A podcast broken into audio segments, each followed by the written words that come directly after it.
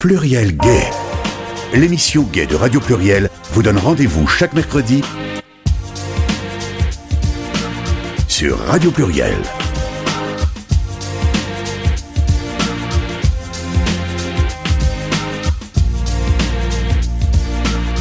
Je suis ravi de vous retrouver pour euh, cette nouvelle émission de Pluriel Gay.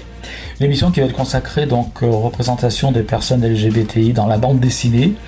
Le 8 juin dernier s'est tenu donc au centre LGBTI de Lyon, le deuxième salon de la BD euh, et du manga LGBT. À l'occasion de ce salon étaient invités de nombreuses personnes créatrices de euh, bandes dessinées.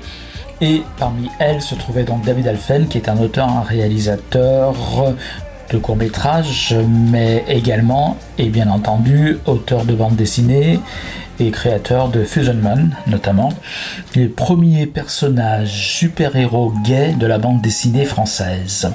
David Alphen a donné dans le cadre de ce salon une conférence que nous avons enregistrée et que nous vous proposons d'écouter maintenant. Je vous retrouve tout à l'heure. Bonjour à tous, j'espère que vous allez bien.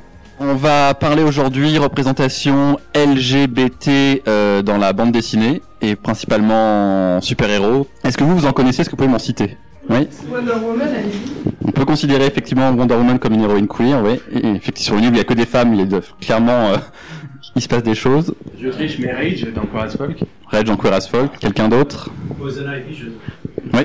Maintenant, euh, effectivement, elle fait son X-Men, coming Je out. pense qu'il y a deux, deux, deux personnages gays qui se sont mariés même.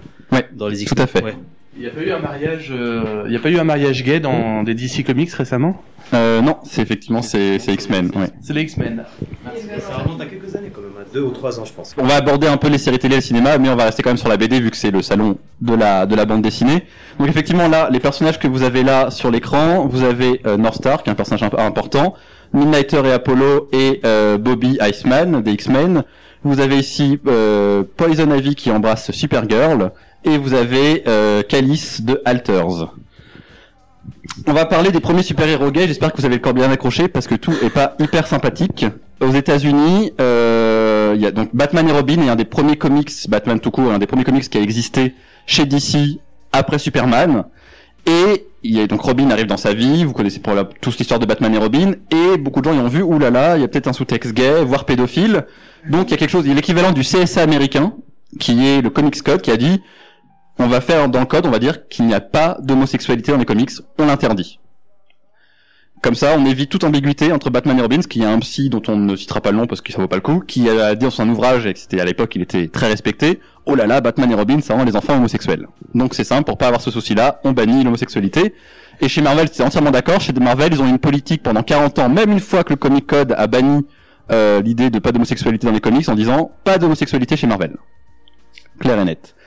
Donc, euh, vous avez eu des auteurs qui étaient quand même eux-mêmes homosexuels, qui ont, qui ont tenté, par métaphore, par euh, sous-texte. Donc, vous avez eu, euh, vous avez aussi Pyro des X-Men. Ils ont essayé de de, de- d'avoir un personnage, de le rendre homosexuel, mais ça c'est passé totalement inaperçu. Les gens n'ont pas compris et le, scénariste a fait tout par métaphore. Il devait le cacher pour pas avoir de soucis. Vous avez que alors Extraño, il a été écrit par le scénariste comme un personnage homosexuel, mais il l'a jamais dit à personne, pas au dessinateur qui quand il l'a lu s'est dit ah c'est une espèce d'extravagant sophistiqué d'où le résultat du dessin et donc la tentative euh, cette tentative là non plus n'a pas été très réussie alors je tiens à préciser que j'ai principalement parlé euh, du comics main, super-héros mainstream euh, de la bande dessinée grand public parce que en parallèle il y a un mouvement dans le porno comme dans d'ailleurs dans le cinéma où pour le coup euh, le comics euh, érotique et euh, pornographique existe et fonctionne et, mais mal- et malheureusement, c'est un peu le seul courant, c'est-à-dire qu'il n'y en a pas pour le grand public, adolescents, enfants ou autres. C'est vraiment, ça existe, mais c'est quelque chose qu'on va trouver underground, très indépendante, et qui n'existe pas des masses. Chez Marvel, il va quand même y avoir des personnages homosexuels, et vous allez être très content, vous avez le droit de vous jeter par la fenêtre à la fin de ces quelques phrases. Ça, le personnage que vous avez là, c'est Bruce Banner, donc le Hulk. Et Hulk prend une douche dans un YMCA, dans une dans un club de sport euh, piscine publique. Et premier personnage homosexuel chez Marvel, première fois qu'on en voit, qu'est-ce qu'ils font? Ils voient Bruce Banner torse nu avec ses beaux muscles et ils essaient de le violer. Donc vous avez ici les deux les cases, les, les différents panels de la scène et la seule fois, la première fois que le mot gay est prononcé, c'est euh, évidemment trois euh, charmants personnages qui essayent de violer euh, le héros. Heureusement, c'est Hulk, donc évidemment, vous imaginez bien la suite. Il leur a cassé la gueule, parce qu'évidemment, les homosexuels sont là pour ça. Donc ça commence pas très bien. Euh, merci Marvel. Donc on comprend d'un seul coup le chemin qui été parcouru. Parce que c'est pas si vieux que ça. hein. Ça, ça a 25 ans, donc c'est c'est pas très vieux. Donc euh, effectivement, attachez vos ceintures. Le donc le fameux Comic Code bannit l'idée que pas d'homosexuels. euh, on, on arrête, on est moderne, on essaye, on, on, on retire cette idée-là. Mais l'idée est quand même beaucoup bien ancrée chez les éditeurs. Et euh, révolution chez DC et chez Marvel. Chez Marvel, c'est donc euh, North Star qui s'appelle Vega en français, qui euh, il y avait des soupçons d'homosexualité du personnage, des choses dans, dans la façon dont il évoluait au fur et à mesure. On dit ah, il doit être, il doit être gay. Et effectivement, en plein milieu d'un combat euh, sur une histoire où en fait il se bat contre un super vilain euh, qui a le sida, il, il avoue en, en criant, bon là, c'est plutôt bien écrit, la mise en scène du comédien est un peu étrange, mais d'un seul coup il se met à hurler, je suis gay, parce qu'on fait tout ça, en pleine scène d'action, mais au moins il le dit, il le fait, et c'est assumé derrière, et c'est un peu, je sais pas si vous connaissez Hélène DeGeneres, mais c'est un peu ce qu'on appelle le mouvement Hélène DeGeneres pour le comics. Hélène DeGeneres, en avant qu'elle était homosexuelle dans sa sitcom, a ouvert la voie à l'homosexualité à la télévision et euh, North Star a fait la même chose pour la bande dessinée. Suivi, donc ça c'est en 93 je crois, suivi en 94 euh, par euh, Doom Patrol qui est actuellement adapté en série télé. La version pas de Grant Morrison mais qui a suivi après de Rachel Pollack qui est une autrice transgenre et qui a donc elle-même intégré une, une super héroïne transgenre qui s'appelle Coagula parce qu'elle peut faire coaguler tout ce qu'elle veut, le sang, l'eau et, et c'est son super pouvoir. Et les euh, numéros elle apparaît, le numéro 70 est remarquablement bien écrit parce que ça fait épouser la métaphore du super héros. Comme on dit souvent, par exemple, les X-Men sont une métaphore de l'homosexualité, du coming out. On découvre nos pouvoirs, euh, les pouvoirs arrivent au moment de l'adolescence. On l'avoue aux parents, les parents nous rejettent. C'est merveilleusement bien fait parce qu'il y a un personnage queer dans ce numéro-là, mais en même temps, même les autres super-héros ont des enjeux queer en fait. Alors ce numéro a pas encore été réédité, ils ont un peu de mal à les rééditer, ils ont réédité tout ce qui avait euh, été fait avant. Ça devrait l'être bientôt, on peut les trouver en ligne gratuitement ou en téléchargement payant, euh, et c'est vraiment bien écrit, donc si vous parlez l'anglais, vous avez l'occasion de tomber dessus, c'est Doom Patrol, c'est et le personnage arrive à partir du numéro 70. Donc voilà comment ça a commencé, des petits efforts, mais euh, c'est pas euh, top top. Et comme je disais à l'instant, tout ça à cause de ces charmants messieurs qui euh, ont fait très très peur. Voilà, ça c'est le, le panel qui a terrorisé tout le monde, où tout le monde a hurlé à la pédophilie. Euh, en disant regardez cette terrible case ils sont dans le même lit c'est un homme de euh, 25 ans avec un gamin euh, de 16 ans euh, quelle horreur quelle horreur donc on sait pas si c'était vraiment quelle horreur pour l'homosexualité pour la pédophilie à l'époque en même temps c'était un peu la même chose dans la tête de beaucoup de gens malheureusement mais euh, ça ça a malheureusement été euh, prétexte donc à empêcher pendant 40 ans à euh, l'homosexualité d'apparaître euh, clairement dans euh, la bande dessinée. On parlait de Wonder Woman, effectivement, elle est sur une île avec que des femmes, mais pareil, elles, sont, c'est des femmes, donc elles n'ont pas besoin de sexe. Hein. Les femmes ne pratiquent pas le sexe, elles n'aiment pas ça. Donc on n'a pas se poser la question de mettre un homme dans les pattes, puisqu'on sait que de toute façon c'est pas un souci. Alors que je sais pas si vous connaissez l'histoire de Wonder Woman, mais c'est quand même assez passionnant. Et je vais vraiment en parler très rapidement, parce qu'on pourrait en parler des heures. Mais ça a été inventé par un homme qui était euh, prof justement en psychanalyse et qui avait essayé d'inventer un, le premier détecteur de mensonges. Malheureusement, c'est la personne à côté qui a eu le, la licence euh, voit dans tous les films pour tous les tous les films d'espions et qui était euh, qui était euh, qui avait des tendances un peu SM avec sa femme, d'où le fouet, d'où euh, les le, le fait que le, le fait que l'assaut et le fait qu'elle le seul moyen qu'elle soit euh, qu'on puisse dans la dans la bande dessinée le, le seul moyen d'immobiliser Wonder Woman c'est en l'attachant. Voilà, parce qu'il était très content de l'avoir tout le temps attaché. Et pourquoi, malgré tout, une héroïne féministe, euh, même si elle est par un homme, et en plus euh, dans sur une île avec que des femmes, avec un côté très queer, c'est parce que lui était tombé amoureux, euh, donc le prof d'une de ses élèves, que sa femme avait accepté qu'il la ramène chez eux, et ils ont vécu tous les trois. Et quand lui est mort, c'est ça qui est intéressant, c'est que c'était pas que par défaut, quand lui est mort assez, assez jeune, les deux femmes sont restées ensemble. Donc ils vivaient en trouble et c'est pour ça Wonder Woman a cet aspect déjà très queer, mais évidemment fallait que ça reste caché. Donc euh, voilà, on trouve des métaphores, euh, le, les métaphores SM, les métaphores euh, lesbiennes, mais bon voilà, c'est comme dans, dans même dans le film Wonder Woman, hein, elle sous-entend qu'il se passe des choses, mais ça reste pas très clair, hein, on va pas non plus trop y aller. Faut pas choquer euh, ces pauvres gens qui savent pas ce que c'est que l'homosexualité ou qui pensent qu'ils savent ce que c'est mais qui pensent que c'est horrible. Donc ça a commencé par ça. Heureusement les choses ont évolué Donc ça voilà, de la BD comme je disais, euh, c'était quand même pour le citer de la BD euh, érotique voire ici pornographique avec des super-héros, ça c'est un courant qui existe depuis très longtemps qui continue, euh, qui est un courant indépendant underground qu'on peut trouver dans à peu près toutes les librairies LGBT. Mais il y a quand même des choses qui se passent au niveau grand public mais c'est très très récent. Beaucoup trop récent. Heureusement pour nous ça se passe. Mais par exemple pour les séries télé, vous allez sur Wikipédia, vous tapez séries télé avec des personnages LGBT. Euh, Wikipédia a gentiment fait une longue page qui récapitule tous les personnages LGBT dans toutes les séries américaines, anglo-saxonnes en général. Vous avez aussi les séries australiennes et anglaises. Et vous scrollez de 2000, de maintenant 2019 à 2010, vous allez quand même scroller 5-10 minutes. C'est quand même pas mal. Puis de 2010 à 2000, vous allez scroller 2-3 minutes. Et puis de 2000 à 90, vous allez scroller 40 secondes. Et puis après, vous scrollez plus. Donc voilà. Et c'est un peu la même chose pour les personnages dans la bande dessinée. Donc toujours dans le super-héros, euh, pour parler de ça pour le moment, où est-ce qu'on en est aujourd'hui? Les euh, euh, maisons mainstream ont déjà beaucoup d'auteurs gays qui veulent avoir des personnages LGBT. Ils ont compris que ça faisait un peu vendre. Faut pas oublier qu'on est toujours dans une question de marché, et ça c'est ce qui fait que il y a des personnages gays ou pas dans la fiction en général. Et mais le problème c'est comment faire. Soit on met des nouveaux personnages, soit euh, on en invente des nouveaux. Le problème c'est que le marché est saturé surtout aux États-Unis euh, par tous leurs personnages Marvel, DC et autres. Donc le mieux c'est éventuellement d'essayer d'avoir des anciens personnages bien installés qui font leur coming out. Ce qui s'est passé avec Bobby. Alors c'est un peu alambiqué Bobby, donc c'est un X-Men, c'est le X-Men qui fait de la glace.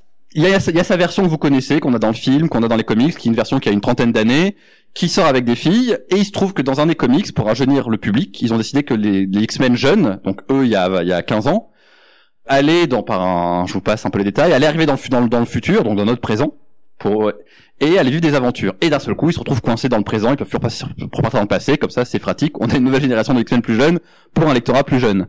Et le jeune Bobby, d'un seul coup, bah, une- se cherche un peu, et Jean Grey, qui, qui est actuellement à l'affiche de Dark Phoenix, qui peut lire dans les pensées, je trouve ça un peu limite d'ailleurs, lui dit, mais Bobby, tu es gay. Il fait, qu'est-ce qui se passe? Il dit, bah Bobby, t'es gay. Ouais. le coming out est un peu violent. Mais en même temps, c'est malin parce que c'est aussi la seule façon qu'il pouvait le faire puisque sa version adulte, qui existe depuis maintenant 40 ans, ne l'a jamais fait. Et un, plutôt un coureur de jupon d'ailleurs. Les fans euh, qui s'identifient à Bobby, le coureur de jupon, je vous raconte pas, c'est comme s'identifier à Barney Stinson, How I Met Your Mother, d'un seul coup, justement, les gens d'ailleurs qui apprenaient que l'acteur était faisaient, hein? Mais non, c'est pas possible. Bah si. Et donc là, c'est un peu la même chose. Les gens étaient un peu troublés, et en même temps, c'est intéressant, on en parlera plus tard, parce que ce qu'il- Marvel l'a plutôt bien assumé. Là, vous avez Alter, c'est de la BD indépendante, euh, et vous avez un personnage euh, transgenre, qui est une super-héroïne.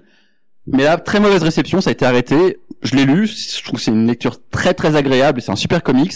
Le problème, c'est qu'il y a quelques maladresses écrites par un homme cis, euh, entouré et, documenté, euh, entouré de personnages d'amis trans et qui s'est documenté, mais il y a quelques maladresses euh, dans la façon de le traiter. Donc il y a eu un grand backlash, surtout que c'est des questions en ce moment très compliquées. Donc le moins de choses qui fonctionnent pas euh, est très durement jugé par la communauté trans, qu'on peut comprendre tout à fait. Mais c'est dommage que le titre ait quand même des qualités. Et je vous invite à lire si vous voulez lire du bon comics, euh, tout simplement en général, mais en plus sur les questions queer. Je conseille Alter. Ça n'existe pas en français, donc il faudra le lire en VO. Donc je vous parlais tout à l'heure, donc Coagula. Donc voyez, c'est une femme trans qui est le super vilain, il ressemble à ça, mais grâce à ses pouvoirs de coagulation, qu'est-ce qu'elle arrive à faire? Parce que le monsieur veut lui envoyer un coup de canon avec son super canon ZZ, on va appeler ça comme ça. Voilà le résultat. Mais comme ça, je vous dis que le numéro est assumé, c'est-à-dire qu'on on prend le super-héros et on va à fond dans le queer, à fond dans toutes les imageries euh, queer de l'époque, et sur le fait que c'est un homme qui a une espèce de canon, ça reste un canon, mais quand même une métaphore du vieux clair, euh, il veut essayer de le- lui enfoncer son canon, bref, on passe les détails, mais voilà, c'est pour ça que je trouve que le numéro est très très très bien écrit. Elle a ce masque-là parce qu'en fait, elle avait rien pour avoir une identité de super-héroïne et qu'elle a trouvé ça dans un magasin de farce à la trappe juste à côté. D'où la tête de grenouille. Bon, et là, c'est pareil, vous voyez, là, c'est un couple euh, hétérosexuel, puisque vous voyez, c'est donc un, un homme et une femme euh, de super-héros. Euh, mais de nouveau, je vous laisse lire, c'est pour ceux qui comprennent anglais. En gros, elle lui dit, elle leur dit, euh, ah, je veux pas être, euh, ils se tiennent la main dans la rue, et elle leur dit, ah, dis donc, je veux pas être impoli, mais euh, c'est hyper courageux de votre part, euh, de vous tenir dans la main, euh, de vous montrer euh, publiquement. Ce qui est ce qu'on peut avoir effectivement des fois de la part de gens qui se rendent pas compte que, enfin, c'est sympa, mais que ça peut être maladroit. On préfère ça au coup, mais ça reste un peu, oui, mais enfin, j'ai juste envie de me balader avec ma compagne ou mon compagnon euh, tranquillement. Et voyez, et ça peut être un couple hétéro. Vous voyez, la réponse est bah pourquoi c'est brave en fait? Je vois pas, je vois pas en quoi c'est brave. Je, je suis juste avec la personne que j'aime. Pourquoi est-ce qu'elle exprime ça? C'est parce que c'est justement des espèces de mutants un peu bizarres. Mais encore une fois, ce que je vous dis, tout le numéro est très très bien écrit. Donc si vous voulez faut mettre la main dessus, je vous invite à le faire. C'est assez incroyable et ça fait du bien. Mais c'était, ça a été écrit donc en 94 et depuis il n'y a pas eu grand chose qui soit aussi réussi que ça. moi, en tant que lecteur, la première fois que j'ai entendu parler de super-héros gays et que j'en ai pu en lire, c'était X Factor. Euh, X Factor, c'est dans l'univers donc Marvel. C'est des X-Men qui ont un bureau de détective privé. Et pareil, donc là, vous avez des personnages censés être identifiés comme hétérosexuels que Marvel a décidé, euh, ou a ils ont autorisé l'auteur, parce que ça se passe comme ça, hein, l'auteur va voir Marvel et c'est eux qui disent oui ou non. Ils ont autorisé une forme de coming out, bisexuel ou homosexuel, qui a permis donc d'obtenir euh, un baiser très clair, on a un geste d'affection clair à l'écran, parce que c'est ça qui est important, des personnages homo, il y en a beaucoup dans la fiction, mais ce qui fait un personnage homo, bah, c'est de avoir des gestes d'affection avec quelqu'un du même sexe. Et souvent, on dit, ah, il est homo, mais en fait, pendant 10 saisons, ou 10 épisodes, ou 10 numéros, il se passe rien à l'écran. Et donc là, Marvel a quand même fait un grand pas en avant dans ça, et moi j'étais plutôt content en tant que lecteur. C'est important de s'identifier, les représentations sont importantes, c'est important d'avoir de la validation, de se reconnaître. Je pense que vous, quand vous avez tous vu des personnages à la télé, au cinéma, au cinéma c'est même beaucoup trop rare, ou dans la BD qui nous ressemble, on se sent quand même validé, on se sent compris, c'est quelque chose de très agréable, et donc euh, X Factor l'a fait, c'est Peter David qui écrit ça, pareil, je trouve ça, c'est écrit français, et c'est globalement bien écrit, c'est du super-héros, le fait qu'il soit homo est pas du tout un enjeu, il n'y a pas de problème autour, c'est banalisé, ce qui est une bonne chose, euh, après ça prend, je crois que cette série fait par exemple 100 ou 200 numéros, hein, donc c'est c'est c'est 5-6 numéros, donc faut pas non plus euh, crier euh, victoire, mais bon, c'est quand même, euh, vous voyez, quand même deux baisers dans le même tome, c'est quand même plutôt courageux. Donc effectivement, on parlait de Wonder Woman tout à l'heure, donc je vais pas revenir sur la genèse, mais euh, effectivement c'est intéressant puisque ça, elle a commencé, quoi qu'il arrive, c'était une héroïne féministe et c'était une héroïne queer. Elle a tout de suite été récupérée comme ce symbole-là, bien que pendant 20 ans, euh, dans, une fois que les auteurs, donc le trouble, euh, a disparu et ne pouvait plus être la mémoire de Wonder Woman, quand été récupéré par l'éditeur, l'éditeur en a fait quelque chose d'assez abominable. Elle est devenue la secrétaire de la Justice League, et là c'est donc la secrétaire de Batman et, Won- et Superman, et c'est tout. Elle a perdu son costume, elle savait plus trop où il était passé, et des fois elle disait ah ben je peux venir vous aider. Non non ça va aller, euh, pas besoin de toi. euh, Continue à prendre les coups de téléphone. Donc euh, ça a été un peu compliqué pour elle pendant 20-30 ans. Heureusement, ça a commencé euh, à réévoluer et à tel point effectivement qu'ils ont commencé à assumer c'est le côté absurde. Euh, ils vivent sur une, une île qui a que des femmes. À un moment donné, clairement, c'est des guerrières. Euh, elles expriment quand même des besoins, des attirances des fois envers des hommes. Pourquoi elles en ont pas envers des femmes? Et surtout, ça a pu être autorisé à partir du moment où euh, les éditeurs ont compris, c'est merveilleux, que les femmes avaient une sexualité indépendante de celle avec les hommes. Voilà, mais des fois ça, ça tient pas grand chose, hein, mais c'est juste le fait voilà. À la tête de Marvel, vous avez un, un Donald Trump, bah il va faire bah non, euh, pourquoi euh, pourquoi les femmes entre elles elles ont une sexualité, je vois pas, les femmes n'aiment pas le sexe à part quand, pour répondre à nos besoins. Donc avant d'arriver à quelque chose comme ça qui est sorti il y a quelques années, ça demande encore une fois beaucoup de travail. Et ça dépend qui va être à la tête euh, de d'ici, en l'occurrence ici à ce moment-là, qui va être l'auteur, Euh, est-ce que l'auteur est connu, est-ce que l'auteur est capable de prendre position? Euh, pour prendre un exemple, parce que c'est ma série préférée, donc c'est une référence que je peux euh, tout à fait assumer. Dans Buffy contre les vampires, euh, Joss Whedon a dû se battre pour que Willow et euh, Tara aient leur premier baiser à l'écran. Elles sont ensemble pendant une saison et demie, et lui il leur a dit je quitte la série, je ne fais même pas l'épisode s'il n'y a pas de baiser entre elles dans l'épisode malheureux où, sa maman décède, où la maman de Buffy décède. Mais euh, la chaîne a quand même refusé pendant une saison entière. Alors après, ils ont eu aucun mal à, à- derrière à l'assumer une fois que c'était passé à le montrer à l'écran, mais ça été un mal fou. Mais Joss a dit, il a pris position, soit on le montre, soit je m'en vais.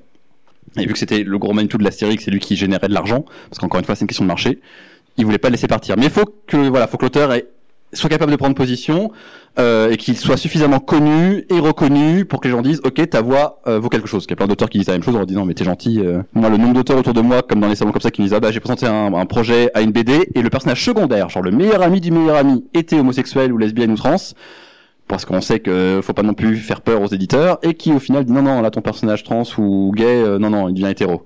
Même pour un personnage très secondaire donc c'est pour vous dire quand même que le boulot est compliqué. Donc pour Wonder Woman faut oublier que les super-héros Marvel et DC sont vendus dans le monde entier euh, par milliards et milliards d'exemplaires euh, globalement à un public plutôt enfant-adolescent même si ça peut être apprécié évidemment par des adultes puisque c'est écrit par des adultes avec quand même des messages parfois très matures. Mais euh, voilà le, le- le premier mot d'un éditeur ah non non c'est pour les enfants euh, quelle horreur l'homosexualité pour les enfants on va savoir tout- toutes les organisations anti-LGBT les églises et autres euh, surtout pas. En plus dans un pays américain comme les, voilà, les États-Unis ils sont très religieux et pour eux c'est important donc euh, ce genre de choses et encore vous voyez là c'est le bisou comme discret hein.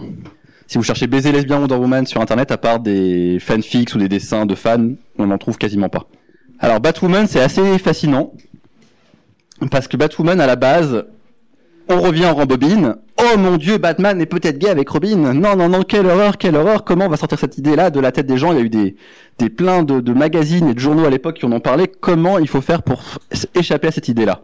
Eh ben, on va mettre une Batwoman. Batwoman, ça va être la copine de Batman. Elle a été invitée que pour rassurer les gens et les parents. Batman, il aime Batwoman. Regardez, ils, ils courent tous les deux après. Bon, ils sont quand même tous dans la voiture, mais c'est pas grave. Ils courent après Batwoman. Et ce qui est très drôle, c'est que les féministes, les auteurs féministes récemment se sont emparés du personnage et on en fait tout l'opposé. Son émancipation a été incroyable puisqu'elle est quand même passée de je suis la copine de Batman et seulement à faire valoir du héros à je suis ma propre héroïne et je suis lesbienne. En plus un coming out qu'elle a fait, euh, le personnage était dans un, une instance militaire et elle fait son coming out à son capitaine. Et, ce qui paraît à l'époque où il y avait toute la le mouvement euh, Don't Ask, Don't Tell, où aux États-Unis on n'avait pas le droit d'assumer son homosexualité euh, dans l'armée et ça donne naissance à cette BD là qui euh, a fait beaucoup de bruit, qui a beaucoup plu et déplu selon évidemment les points de vue, mais qui permet maintenant d'avoir donc Wonder Woman officiellement euh, lesbienne euh, dans sa, son comics. Après, le comics s'arrête, recommence, s'arrête, recommence. Il a un peu de mal justement à subsister depuis qu'elle a fait son coming out. Et pareil, les baisers lesbiens restent assez rares. Il y en a peut-être eu deux, trois pour un titre qui a quand même eu 200 ou 300 titres, ce qui est quand même pas énorme. Et heureusement, effectivement, il va y avoir une série de la CW à la rentrée avec Wonder Woman, où c'est être la première fois dans une série très grand public où l'héroïne principale va être lesbienne. Et où je dis surtout surtout dans un l'héroïne unique, c'est-à-dire que vous avez des vous avez des histoires euh, chorales, vous avez déjà eu des, des héros euh, LGBT comme Legend of Tomorrow sur la même chaîne du même univers par exemple, mais ça reste un groupe de personnages donc c'est rassurant parce qu'il y a quand même un hétéro, il y a quand même ce qu'il faut pour que tout le monde s'y retrouve. Là, l'héroïne est lesbienne quand même et c'est on va voir comment ça marche, ça va commencer en septembre. Euh, on verra si le public suit, euh, mais pour l'instant déjà ça reste quand même une femme, hein, parce que c'est plus acceptable évidemment pour ces messieurs hétéros euh, à la tête de la chaîne, parce que je pense qu'avant qu'on ait un super-héros masculin, personnage principal de sa série télé, sur une chaîne comme la CW aux États-Unis, qui est vraiment une chaîne très grand public, ou éventuellement sur ABC, des choses comme ça, ça va être compliqué.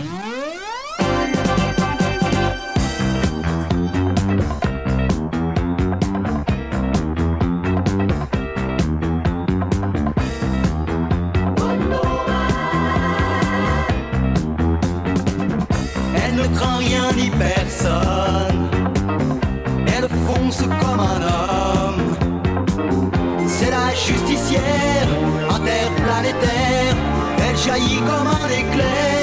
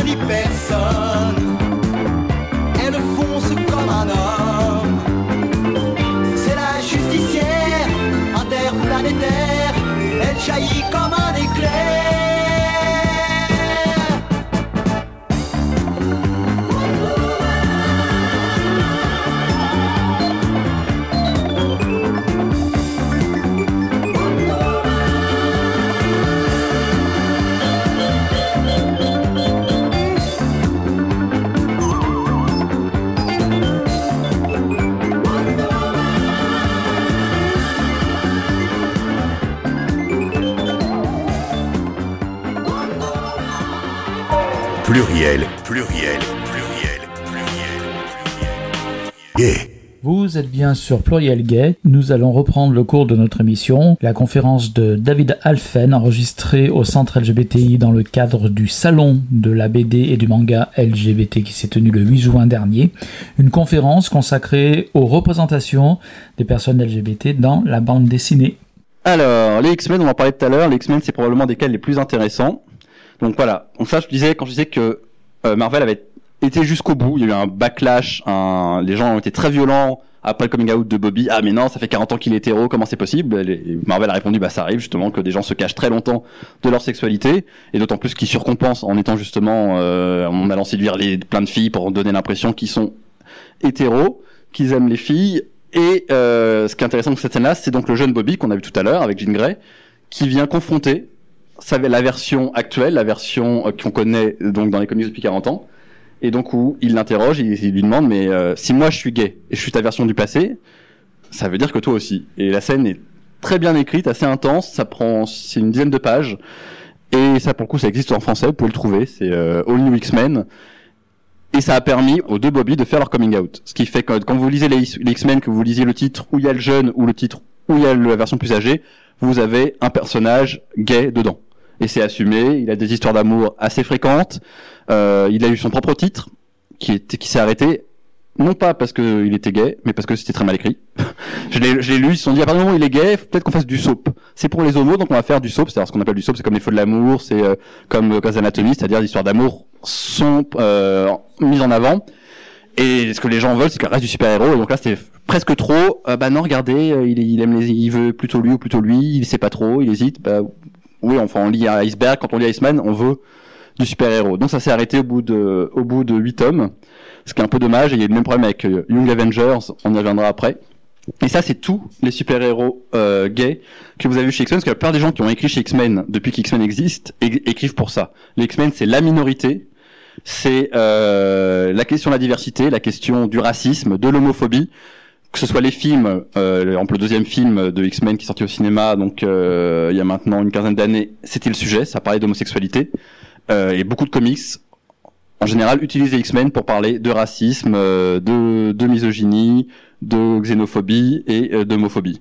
Donc ces auteurs-là, quand ils ont d'un seul coup, ils ont eu l'occasion de, quand on leur dit bon bah maintenant on autorise, on tolère, on a encore ce niveau-là, on tolère les personnages LGBT.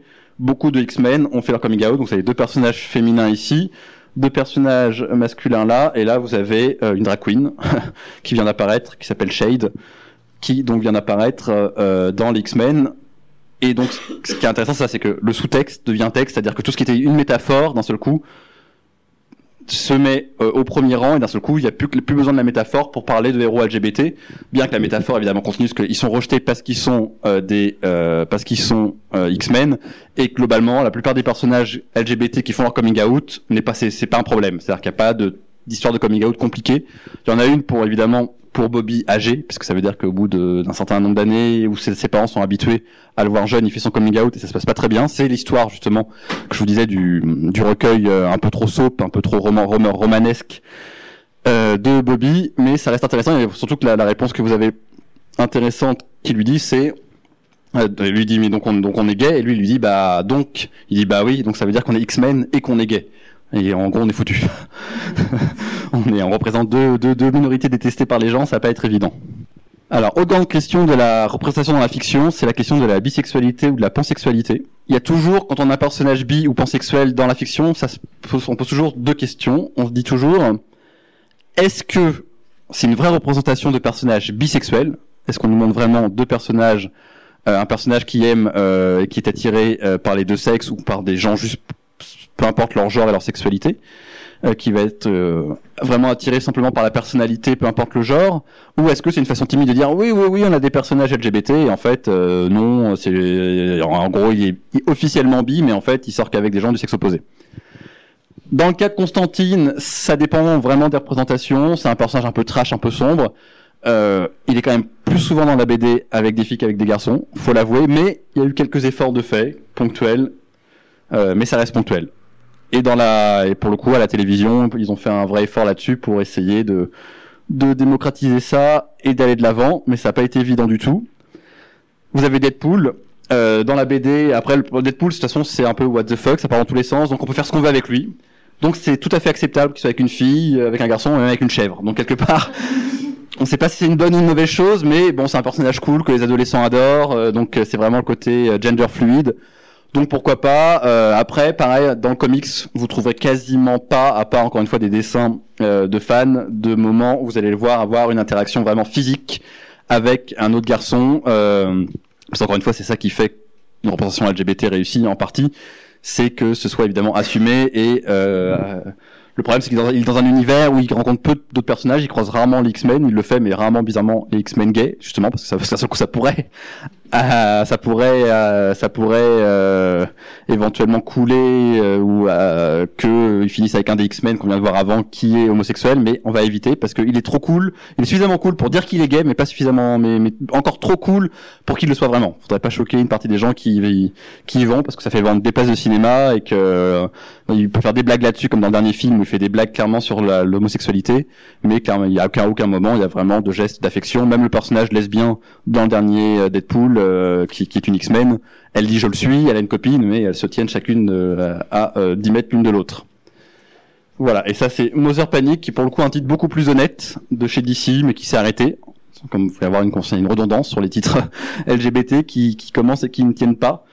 Euh, sur donc une super héroïne une super héroïne lesbienne enfin et bi surtout. Au début elle était plus ou moins mis comme lesbienne et finalement ils se sont rendu compte que c'était pas vraiment de représentation bi positive et c'est plus bien assumé parce qu'elle est avec des filles elle est avec des garçons euh, et dans l'univers de Batman donc c'est c'est éventuellement à découvrir alors les super-héros transgenres, alors là c'est un peu c'est un peu le néant. Hein. Déjà les LGBT c'est compliqué. C'est exactement la même chose. On peut calquer la même chose au cinéma euh, et à la série télé.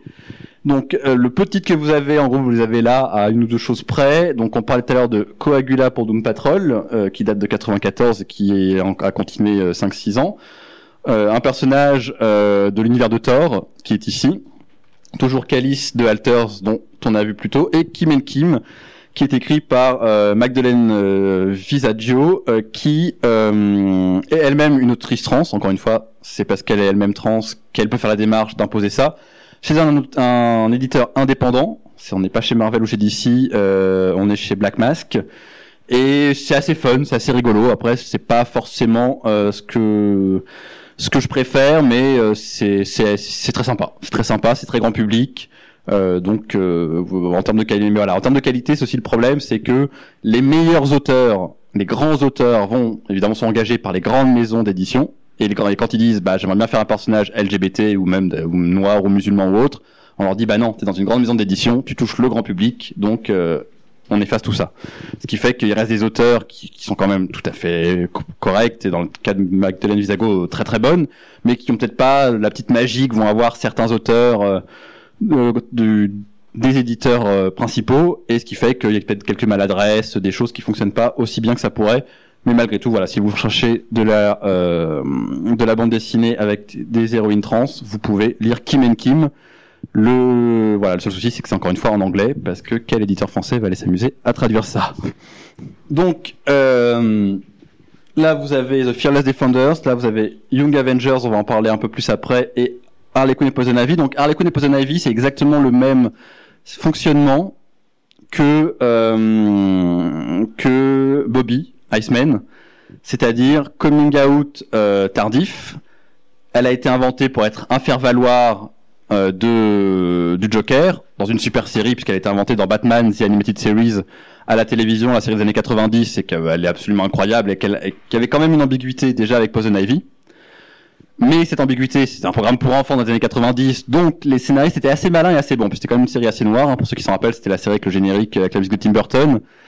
Elle était déjà, elle avait beaucoup de caractère, mais elle avait une très bonne amitié avec Poison Ivy, mais c'était voilà une habituée un peu ambivalente, mais euh, qui a jamais euh, dépassé ça. Et très récemment, pareil, elle a fait son coming out, plus ou moins bisexuel, mais clairement, elle s'amuse plus avec Poison Ivy qu'avec beaucoup d'autres euh, personnages masculins. Après, l'intérêt de Harley Quinn, c'est que c'est un peu comme Deadpool tout à l'heure.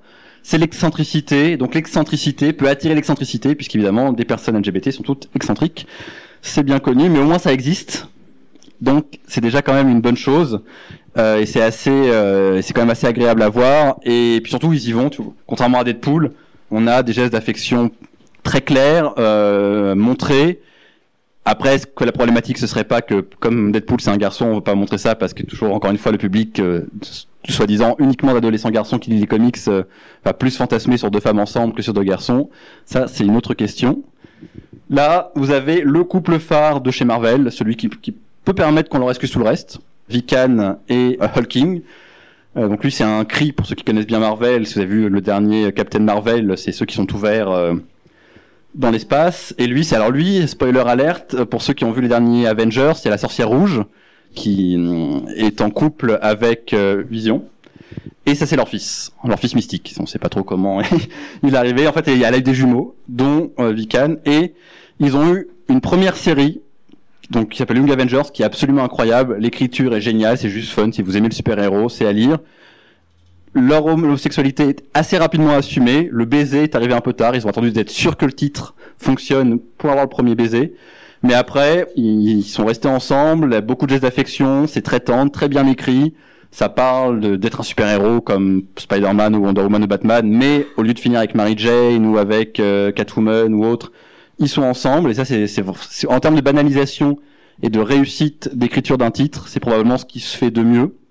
Euh, en tout cas pour l'homosexualité masculine. Donc c'est vraiment euh, à lire et à découvrir. Vous avez deux tomes français, Young Avengers et Young Avengers euh, la, la croisade des enfants, qui est génial. Et vous avez eu un troisième titre, plus récent, où là, tous les personnages étaient gays, ce qui était génial. On va y arriver tout de suite après, mais c'était très mal écrit, donc ça s'est arrêté. Le problème, c'est qu'évidemment, Marvel veut dire ça s'est arrêté parce que c'était mal écrit, disent ça s'est arrêté parce que tous les personnages étaient gays. En tout cas, LGBT. Là, vous avez tout le groupe. Donc ça, euh, ça c'est le frère jumeau de Vikan qui est Quicksilver, donc les deux enfants de la sorcière rouge. Loki, qui s'identifie maintenant, pareil, il est excentrique, donc c'est possible, qui s'identifie maintenant dans les comics comme euh, gender fluide aussi. Il peut changer, il peut devenir garçon ou fille, et il est attiré par les deux. Donc on peut dire personnage bisexuel. Vous avez donc là, pareil, hein, le coming out est un peu bon, I'm bi, ok.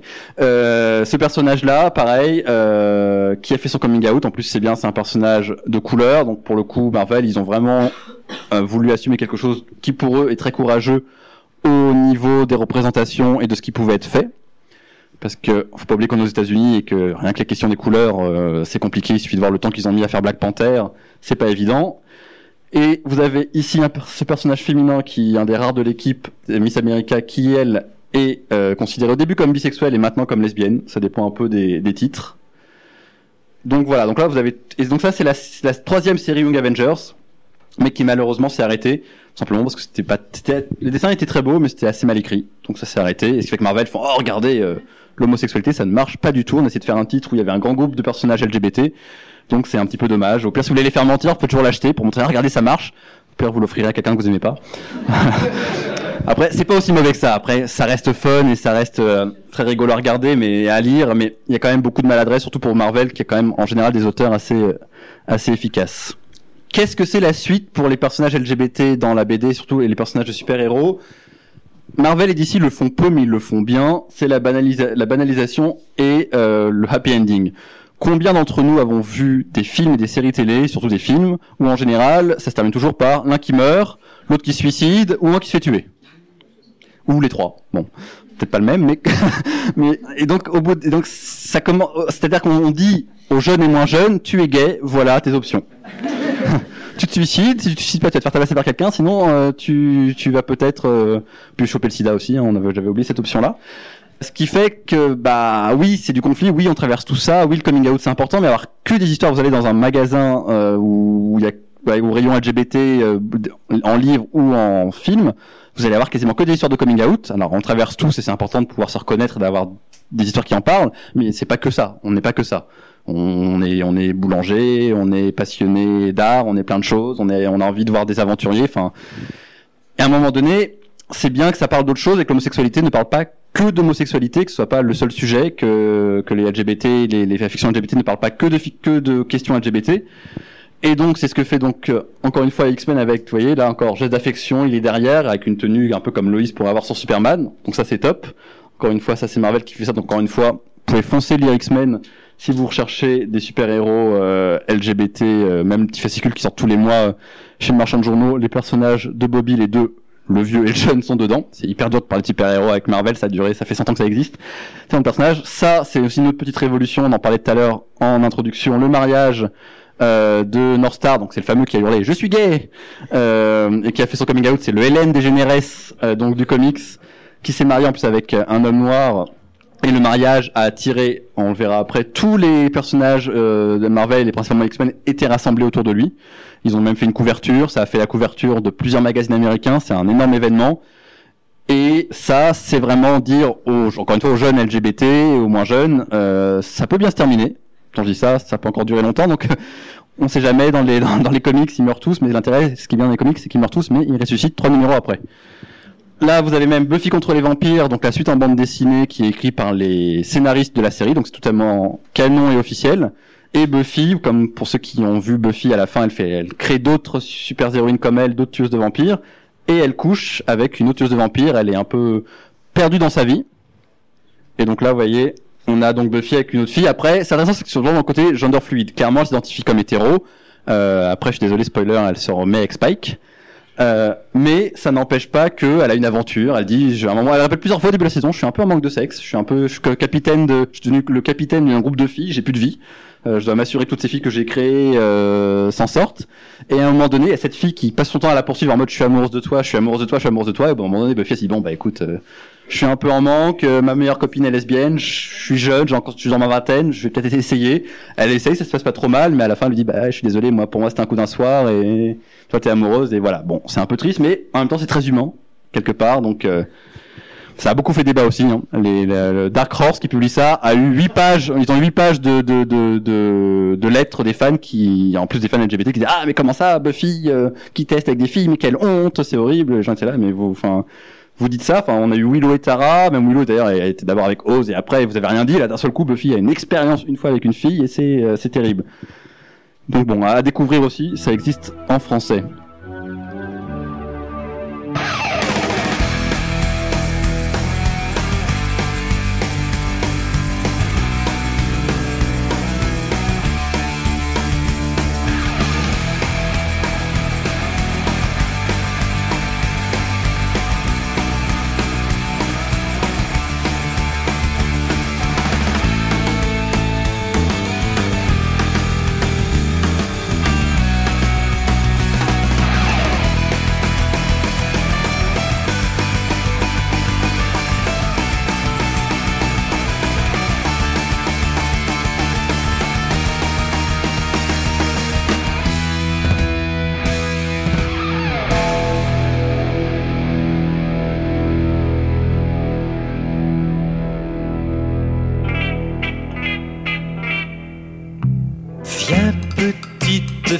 Dans mon comic strip, viens faire euh, des bulles, viens faire des des des des et des.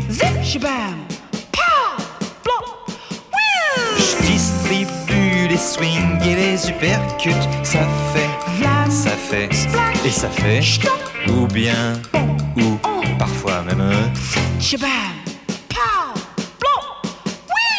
Viens petite fille dans mon comic strip, viens faire euh, des bulles, viens faire des des des des et des.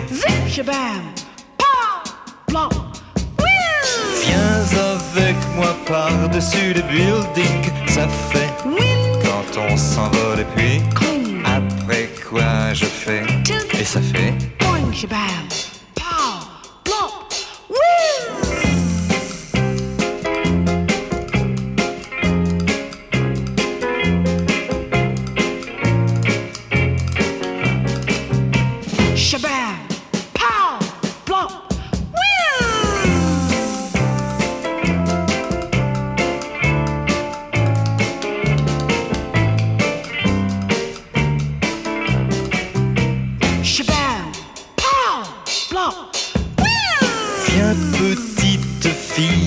comic strip, viens faire des bulles, viens faire des des des des et des. N'aie pas peur bébé, agrippe-toi, je suis là pour te protéger. Ferme les yeux, embrasse-moi.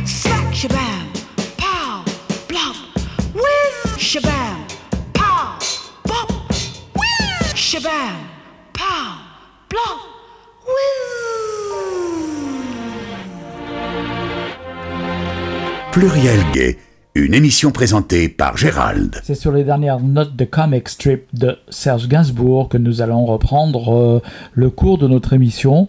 La conférence donc de David Alphen, euh, enregistrée le 8 juin dernier au centre LGBT de Lyon.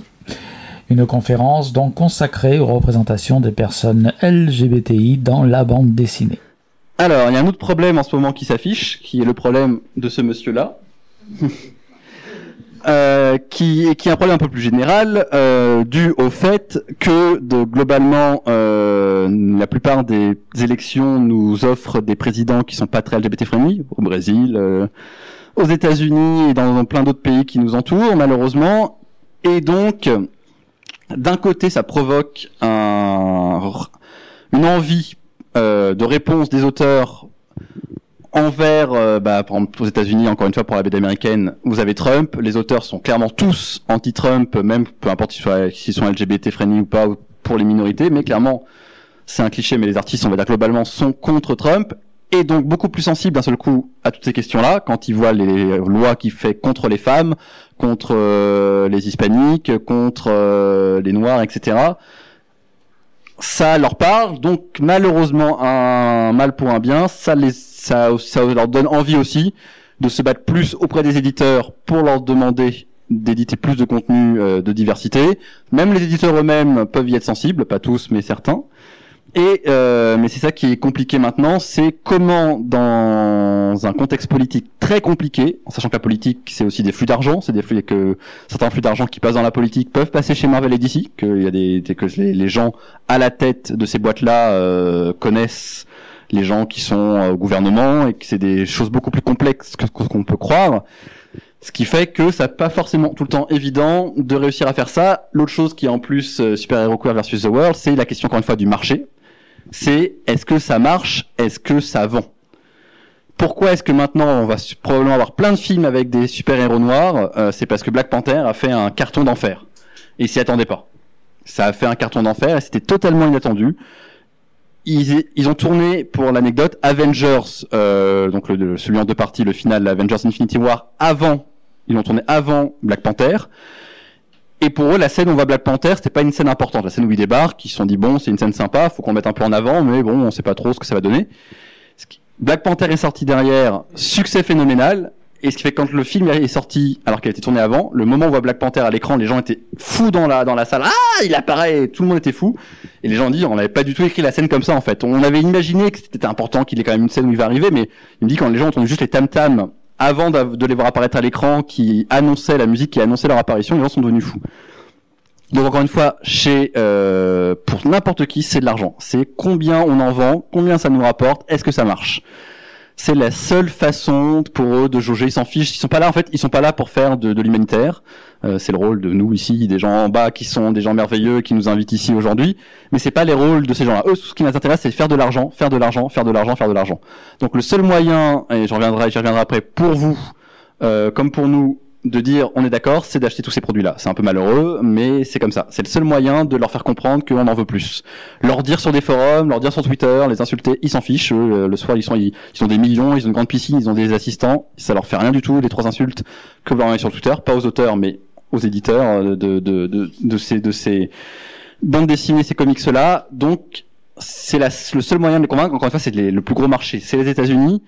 Et même en France, on fonctionne sur un peu sur les mêmes, sur la même chose. On l'assume moins, mais la France et l'Europe fonctionnent la même chose. C'est l'argent, le nerf de la guerre.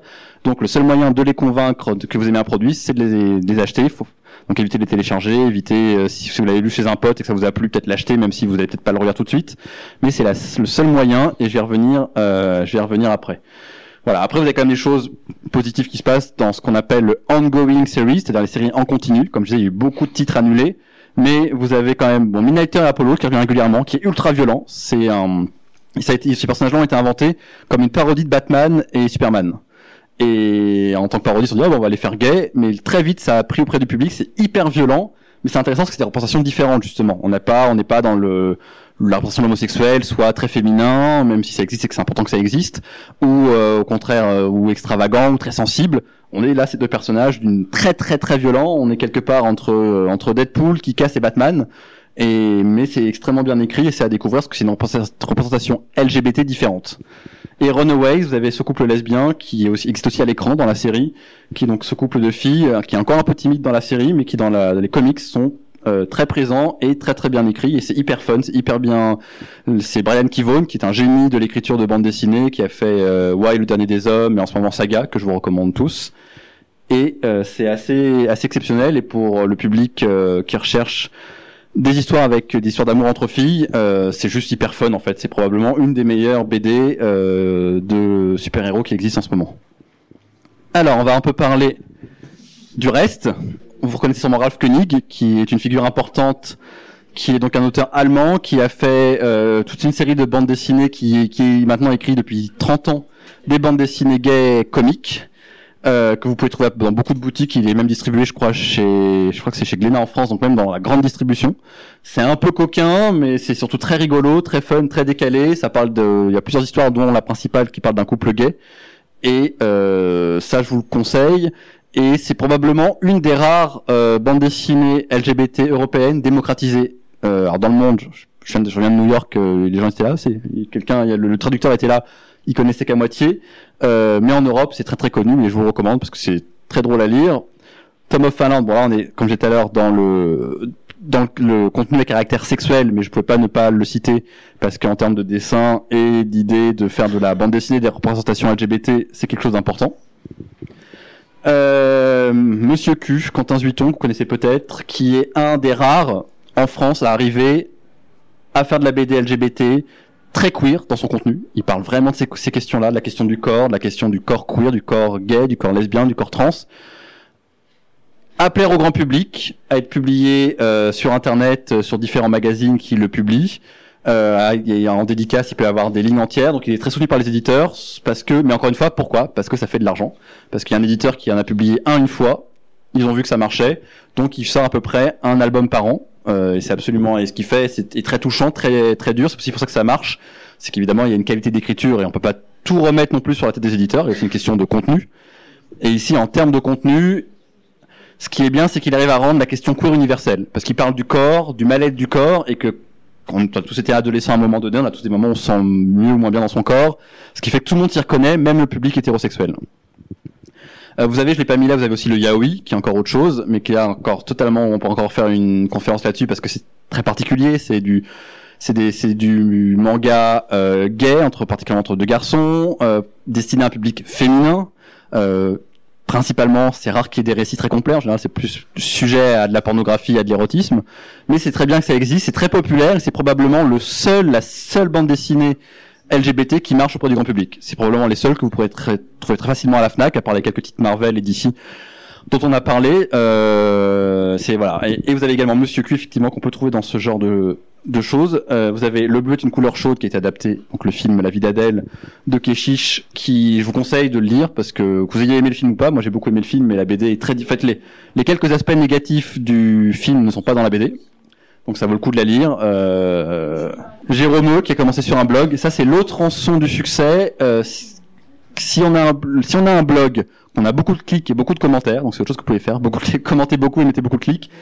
Un éditeur va débarquer et vous découvrir. on va dire oh dis donc, euh, t'as 500 commentaires, euh, 2000 2000 j'aime ou 200 000 j'aime. euh, Peut-être que ça va faire de l'argent. Encore une fois, on y revient à ça. Et c'est ce qui s'est passé avec Jérôme, mais tant mieux, pareil, ce que fait Jérôme, c'est très drôle, très qualitatif. C'est, pour le coup, des histoires du quotidien, comiques et décalées. Mais pareil, ça, on peut, il y a deux tomes, on peut les trouver facilement euh, à la, à la Fnac ou dans d'autres librairies. Donc c'est plutôt, enfin, c'est une bonne nouvelle, parce que jusque-là, j'étais assez négatif, mais il y a quand même des choses dans le mainstream qui marchent. Le problème du super-héros, comme on est jusque-là, c'est qu'en plus c'est de niche, geek et gay. Alors là, l'éditeur, il fait, oh là là, on va le vendre à cinq personnes. Alors que ça, il se dit bon, bah ça c'est plus grand public, euh, la question du corps, un personnage en vacances ici, une histoire d'amour, euh, le problème, les problèmes de voiture et de et de et de, de couple, c'est plus universel, tout le monde s'identifie. Et j'ai quand même mis donc là vous avez Saga qui donc dont je vous parlais donc de Brian Kivo, vous avez deux extraterrestres homosexuels ici, Euh, pareil en termes de représentation de diversité, Saga fait un super boulot. Et donc là j'ai mis Supergirl puisqu'on en parlait, la CW, euh, produit par Greg Berlanti, il a sorti plein de bébés après Arrow, il a fait un nombre de séries, The Flash, Supergirl, euh, donc à la rentrée Batgirl, Batwoman euh, et euh, Legend of Tomorrow, qui à chaque fois sont lui est homosexuel et donc il fait très attention aux représentations LGBT dans ses séries télé. ABC aussi, la chaîne euh, guillemets, pour les femmes et LGBT friendly avec euh, Desperate Housewives, Grey's Anatomy. Et vous avez justement dans Agent of Shield, ils ont essayé de mettre un personnage gay, ça a pas très bien marché, mais ils ont tenté. Donc c'est plutôt chouette. Donc voilà, au niveau de ce que vous avez sur les autres supports et les autres genres, ça existe et heureusement, vous avez des gens littéralement ici euh, à l'étage du dessous euh, qui travaillent là-dessus. Mais euh, au niveau de voilà de ce qui se vend bien et que vous pourrez trouver dans le grand public, ce sont ces auteurs-là principalement en, en Europe et de ce qu'on peut voir au niveau euh, vraiment mainstream. Mais euh, ça reste des exceptions un peu trop rares. Euh, le meilleur exemple étant une conférence que j'ai eue à Angoulême avec Timothée Le Boucher, qui est un excellent scénariste et dessinateur de bande dessinée, qui a fait euh, Les jours qui disparaissent, que je vous conseille, et il nous disait sur scène que lui n'a eu aucune ob- objection de son éditeur pour faire des personnages LGBT. Et moi je l'avais pas encore lu, j'ai fait ah bah c'est chouette parce que nous on disait avec euh, bah, les gens qui sont actuellement en bas avec moi, euh, mes confrères auteurs et dessinateurs, bah ouais mais nous c'est plus compliqué. Nous on arrive, on, ils nous disent non. Alors après il y a encore une question de goût, de qualité, euh, on va pas rentrer dans, dans ces choses-là, mais il me disait ah, non mais moi j'ai aucun problème. Et, euh, je l'ai j'ai acheté son sa BD et en revenant dans le train jusqu'à Paris, je l'ai lu. Et je me suis dit ouais ok Timothée, t'es hyper talentueux et t'es un mec hyper bien, mais ton personnage LGBT il est sur deux pages, sur euh, 120, sur 115 pages. Donc oui, heureusement qu'ils se sont pas trop offusqués de ça, parce que si, déjà ils s'étaient offusqués de ça, qu'est-ce que ce serait quoi? Et d'ailleurs c'est le cas, comme je disais, les meilleurs amis, les machins. Et en fait, ça, il, a un personnage gay, mais qui est le meilleur ami de la meilleure amie de la meilleure amie, qu'on voit effectivement vaguement dans deux trois pages. C'est déjà génial que ça existe, mais c'est pas, euh, c'est pas le, c'est pas ça, c'est pas ça, c'est, c'est quand même autre chose. Alors, avant de vous laisser la parole, euh, retour vers le futur. Qu'est-ce que c'est l'avenir? Est-ce que l'avenir est mieux, moins bien ou autre?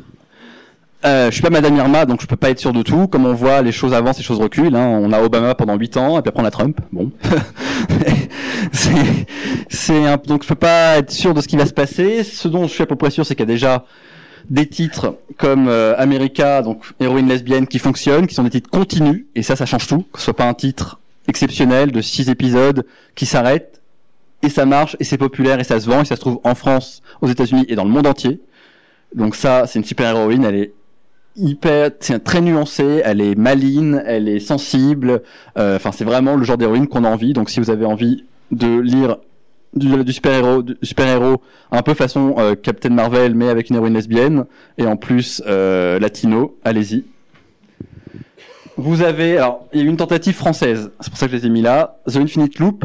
Leur histoire est assez géniale. The Infinite Loop, je sais pas si vous, si certains d'entre vous l'ont lu. Euh, Donc, c'est les deux héroïnes sont lesbiennes. Euh, c'est un auteur et une euh, un auteur et une dessinatrice française. Ils ont fait un financement participatif en France pour réussir à éditer leur histoire. Ils ont eu beaucoup de succès. Ils ont pu faire un premier tome. Ils ont présenté ce premier tome quand pour cette espèce de ça leur a servi un petit peu de prototype pour présenter à des éditeurs français. Tout le monde leur a dit non. Ils ont été aux États-Unis, ils ont été très couillus. euh, ils ont été au Comic Con de San Diego, donc la grande mec euh, MS euh, de la bande dessinée et des séries télé aux États-Unis, et ils ont été voir les éditeurs un par un avec euh, leur prototype traduit en anglais. Et puis il y en a un, IDW, qui est un des plus gros après euh, Marvel et DC, qui a dit bah nous c'est bon, on y va, on le fait. Donc ce qui est très drôle, c'est que The Infinite Loop a fini par être édité aux États-Unis et est revenu en France en version traduite des États-Unis euh, et Gl- Glénat Comics a fini par l'éditer alors que ça leur avait été proposé à l'époque. Je sais pas si vous vous rendez compte quand même du. Donc voilà, et je vous le conseille, ça il y a deux tomes en France qui sont très bien, le troisième tome n'est pas encore sorti, justement je pense que les ventes ont peut-être pas été aussi bonnes que ça, donc allez-y parce que c'est vraiment chouette. Euh, Il y a une vraie mythologie, un vrai univers, c'est vraiment vraiment chouette. Alors The Pride, qui malheureusement n'existe qu'en anglais, que j'ai découvert très récemment, c'est un groupe de super-héros gays, littéralement vous avez un bears qui est littéralement un bears, un ours. Et c'est très bien écrit pour le coup. On est plus basé sur les sujets d'homosexualité, des super, un groupe de super-héros LGBT qui combattent l'homophobie. Mais c'est très malin, c'est bien écrit, c'est fluide, c'est écrit par un anglais. Euh, et vous pouvez le trouver sur le site. Il y avait des soldes il y a pas longtemps pour la, la, la, la- le mois des, des fiertés, mais il y a plus. Mais donc allez voir sur le site de The Pride et ça vaut vraiment le coup d'être lu et d'être découvert. Et puis si par hasard quelqu'un d'entre vous est éditeur et veut le traduire en français, je vous le conseille. J'ai tricoté une chanson pour tous les cinglés de la BD, pour toutes les filles, les garçons qui ont pas le cerveau lézardé. Les fous d'humour peuvent entrer sans frapper dans mes couplets. J'ai invité tous les héros de la bande dessinée. Parmi tous ces beaux fleurons, on aura bien sûr Guéluron qui racontera ses malheurs à la famille d'Achille Talon. Et puis Milou en temps plan et qu'adore des petits cousins bien élevés, des beaux chiens de qui couchent pas dehors. La fête sera réussie avec Charlie Brown et Lucie et Lone Sloan, Philémon avec le lieutenant Blueberry. Si les Dalton ne sont pas au violon, on les fera venir tous les quatre sur les épaules de Super Dupont. Faire venir Lucky Luke et aussi le petit Nicolas. Et pour la môme cellulite, il faut acheter du chocolat. Le grand Dudu chez Paulette arriveront. Il y aura Corinne et Jeannot, Corto Maltese avec les Dupont. Et qui d'ordine, qui est beau mec, viendra avec Adèle Blanc-Sec. Jack Palmer peut rappliquer avec le concombre masqué. Gaston Lagaffe va encore faire une bourde qu'il soit gay ou qu'il bouge. N'oublions pas le grand Isnogood. On évitera les bagarres, les malentendus et les rixes. Et faut prévoir des pansements si vous invitez Astérix et Boule et Bill et les Schtroumpfs, nos amis Titi et Pif et Goofy et le fut et Marsupilami. Faut faire venir de ce pas la Castafiore et papa. Pompon la peste va sévir, y aura Chaminou et le Croumpir. Et Sibylline plus Black et Mortimer. Et puis aussi Bécassine poursuivi par l'ignoble réserve. Faut bien sûr bigophoner au pied nickelé nos grands aînés. Harry Bouldingue, Philochard et à la famille Fenouillard. Bibi Fricotte, un Mandrake Tarzan. À Luc Bras de Fer et j'espère au sympathique sapeur Camembert. C'est pour les filles, les garçons, pour tous les cinglés de que je voulais faire cette chanson et que je m'y suis hasardé. Que ceux qui sont oubliés me pardonnent, ils perdent rien.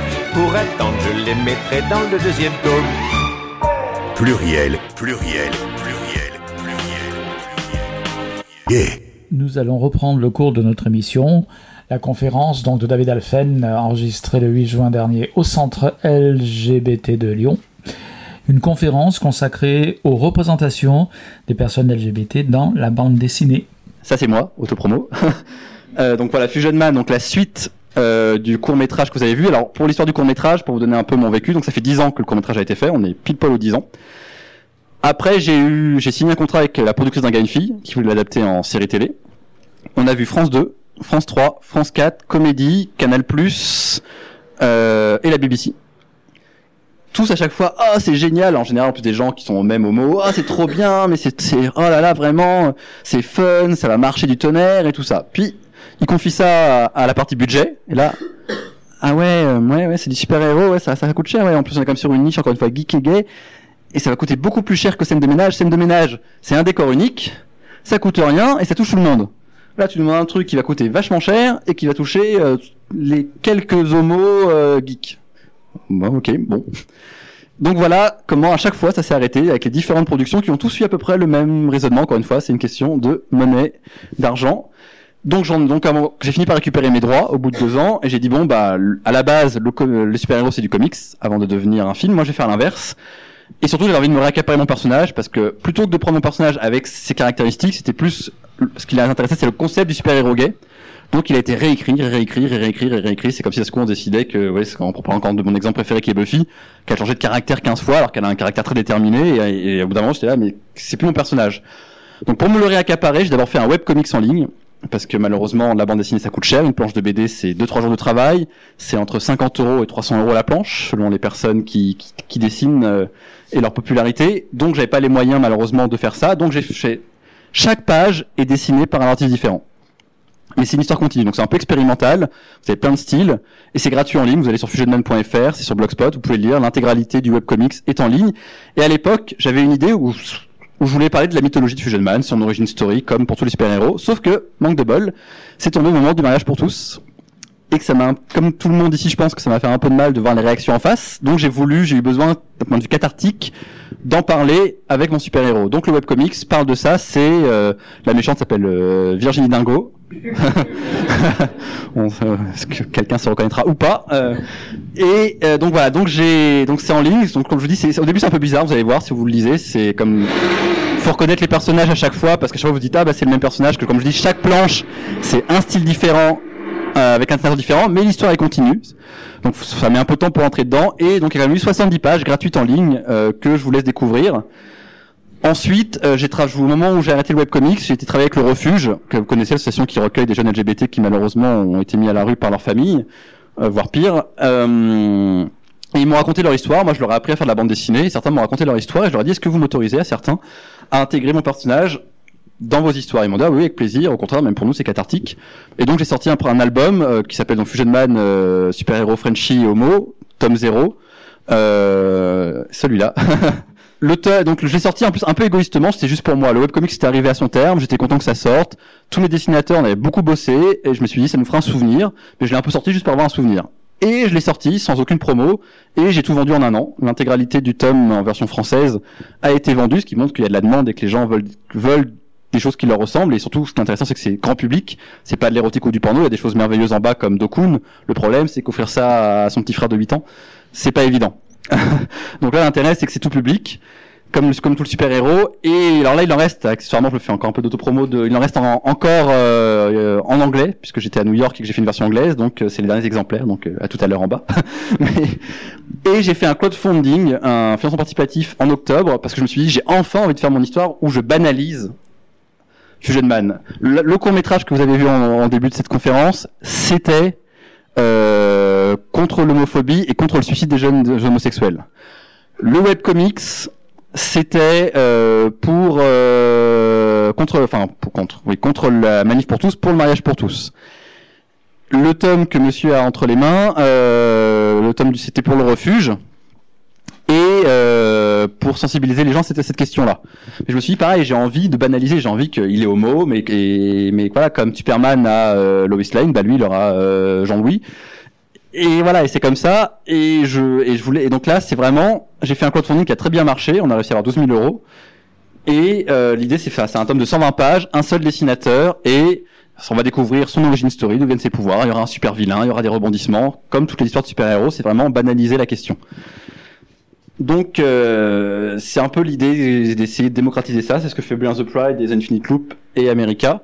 Et pourquoi j'ai mis Avengers Endgame? Parce que c'est quand même le plus gros succès du cinéma de tous les temps avec Avatar. Que on a quand même eu une vingtaine de films de super-héros entre DC et Marvel qui a aucun personnage LGBT. Mais bon, quand on voit qu'ils ont quand même mis euh, 10 ans à faire à mettre une femme, à avoir Wonder Woman ou Captain Marvel, on se dit qu'effectivement, en termes de production et en termes de questions de production, il y a encore euh, beaucoup de travail. Donc des personnages LGBT, euh, oulala, c'est loin. Il y a un personnage gay. Je sais pas si qui a vu le film dans la salle. Ok.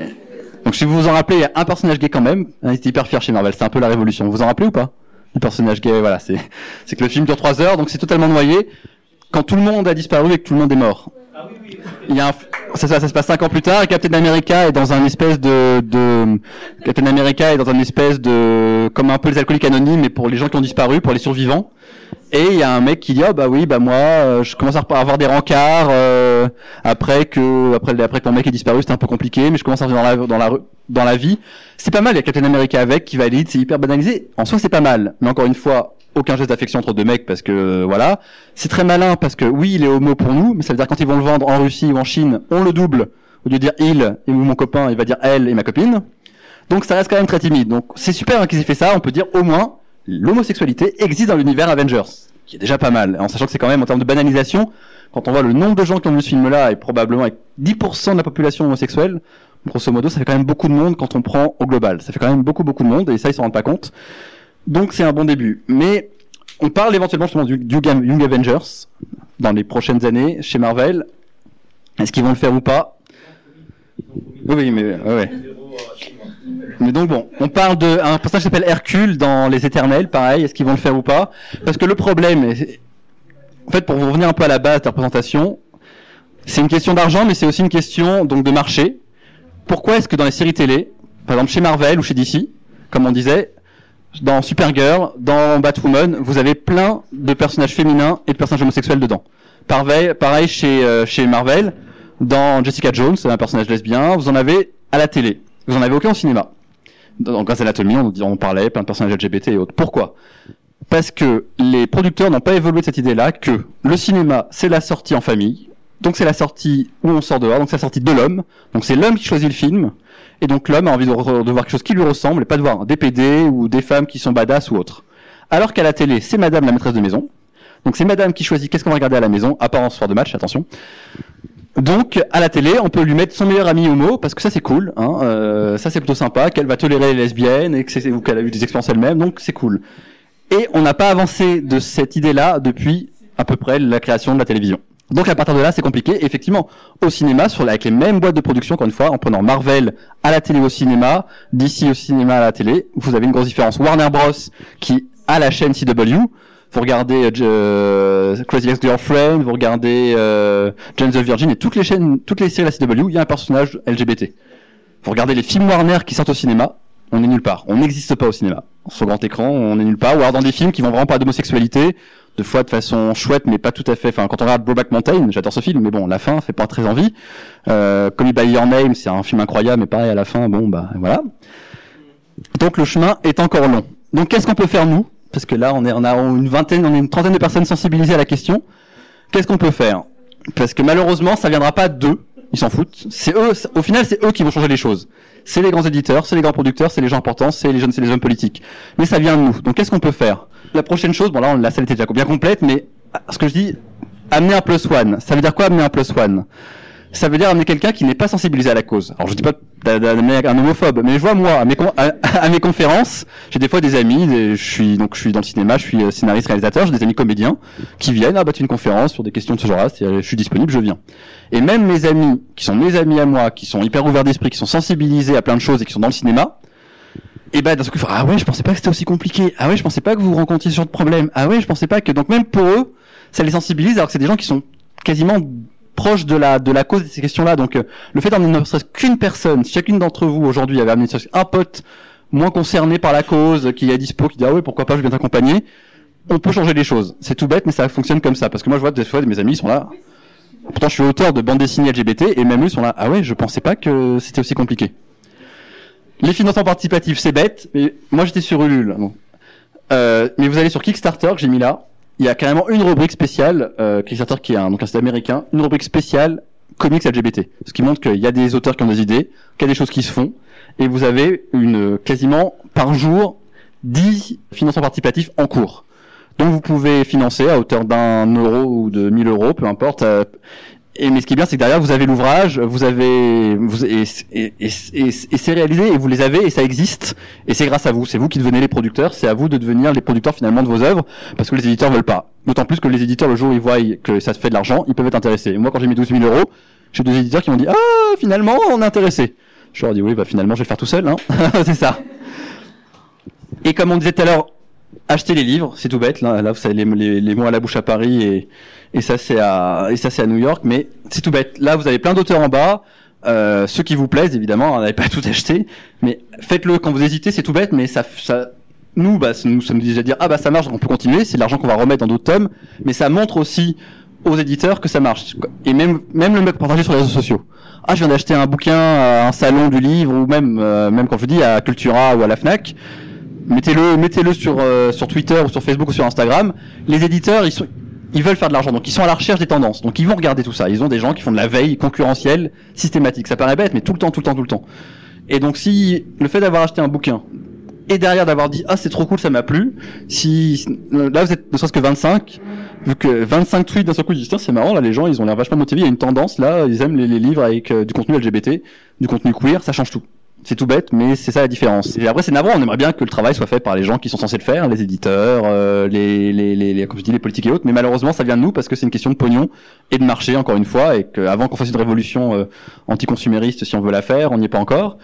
La planète se meurt doucement et même ça, ça les inquiète pas trop. Donc, euh, donc voilà. Donc, en attendant, ce que vous pouvez faire, c'est ça. C'est les prochaines conférences et les prochains salons. Vous venez avec euh, un pote euh, gay ou hétéro, ou peu importe, mais quelqu'un qui est peut-être moins im- impliqué dans la cause que vous.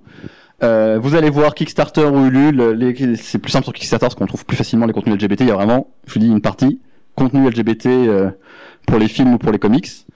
Et, euh, et voilà. Et les bouquins qui vous plaisent, vous les évitez de les télécharger, évitez de trop vous les refiler entre vous et essayez de les acheter parce que c'est le seul moyen en fait que ça existe parce que c'est encore une fois tout est une question d'argent.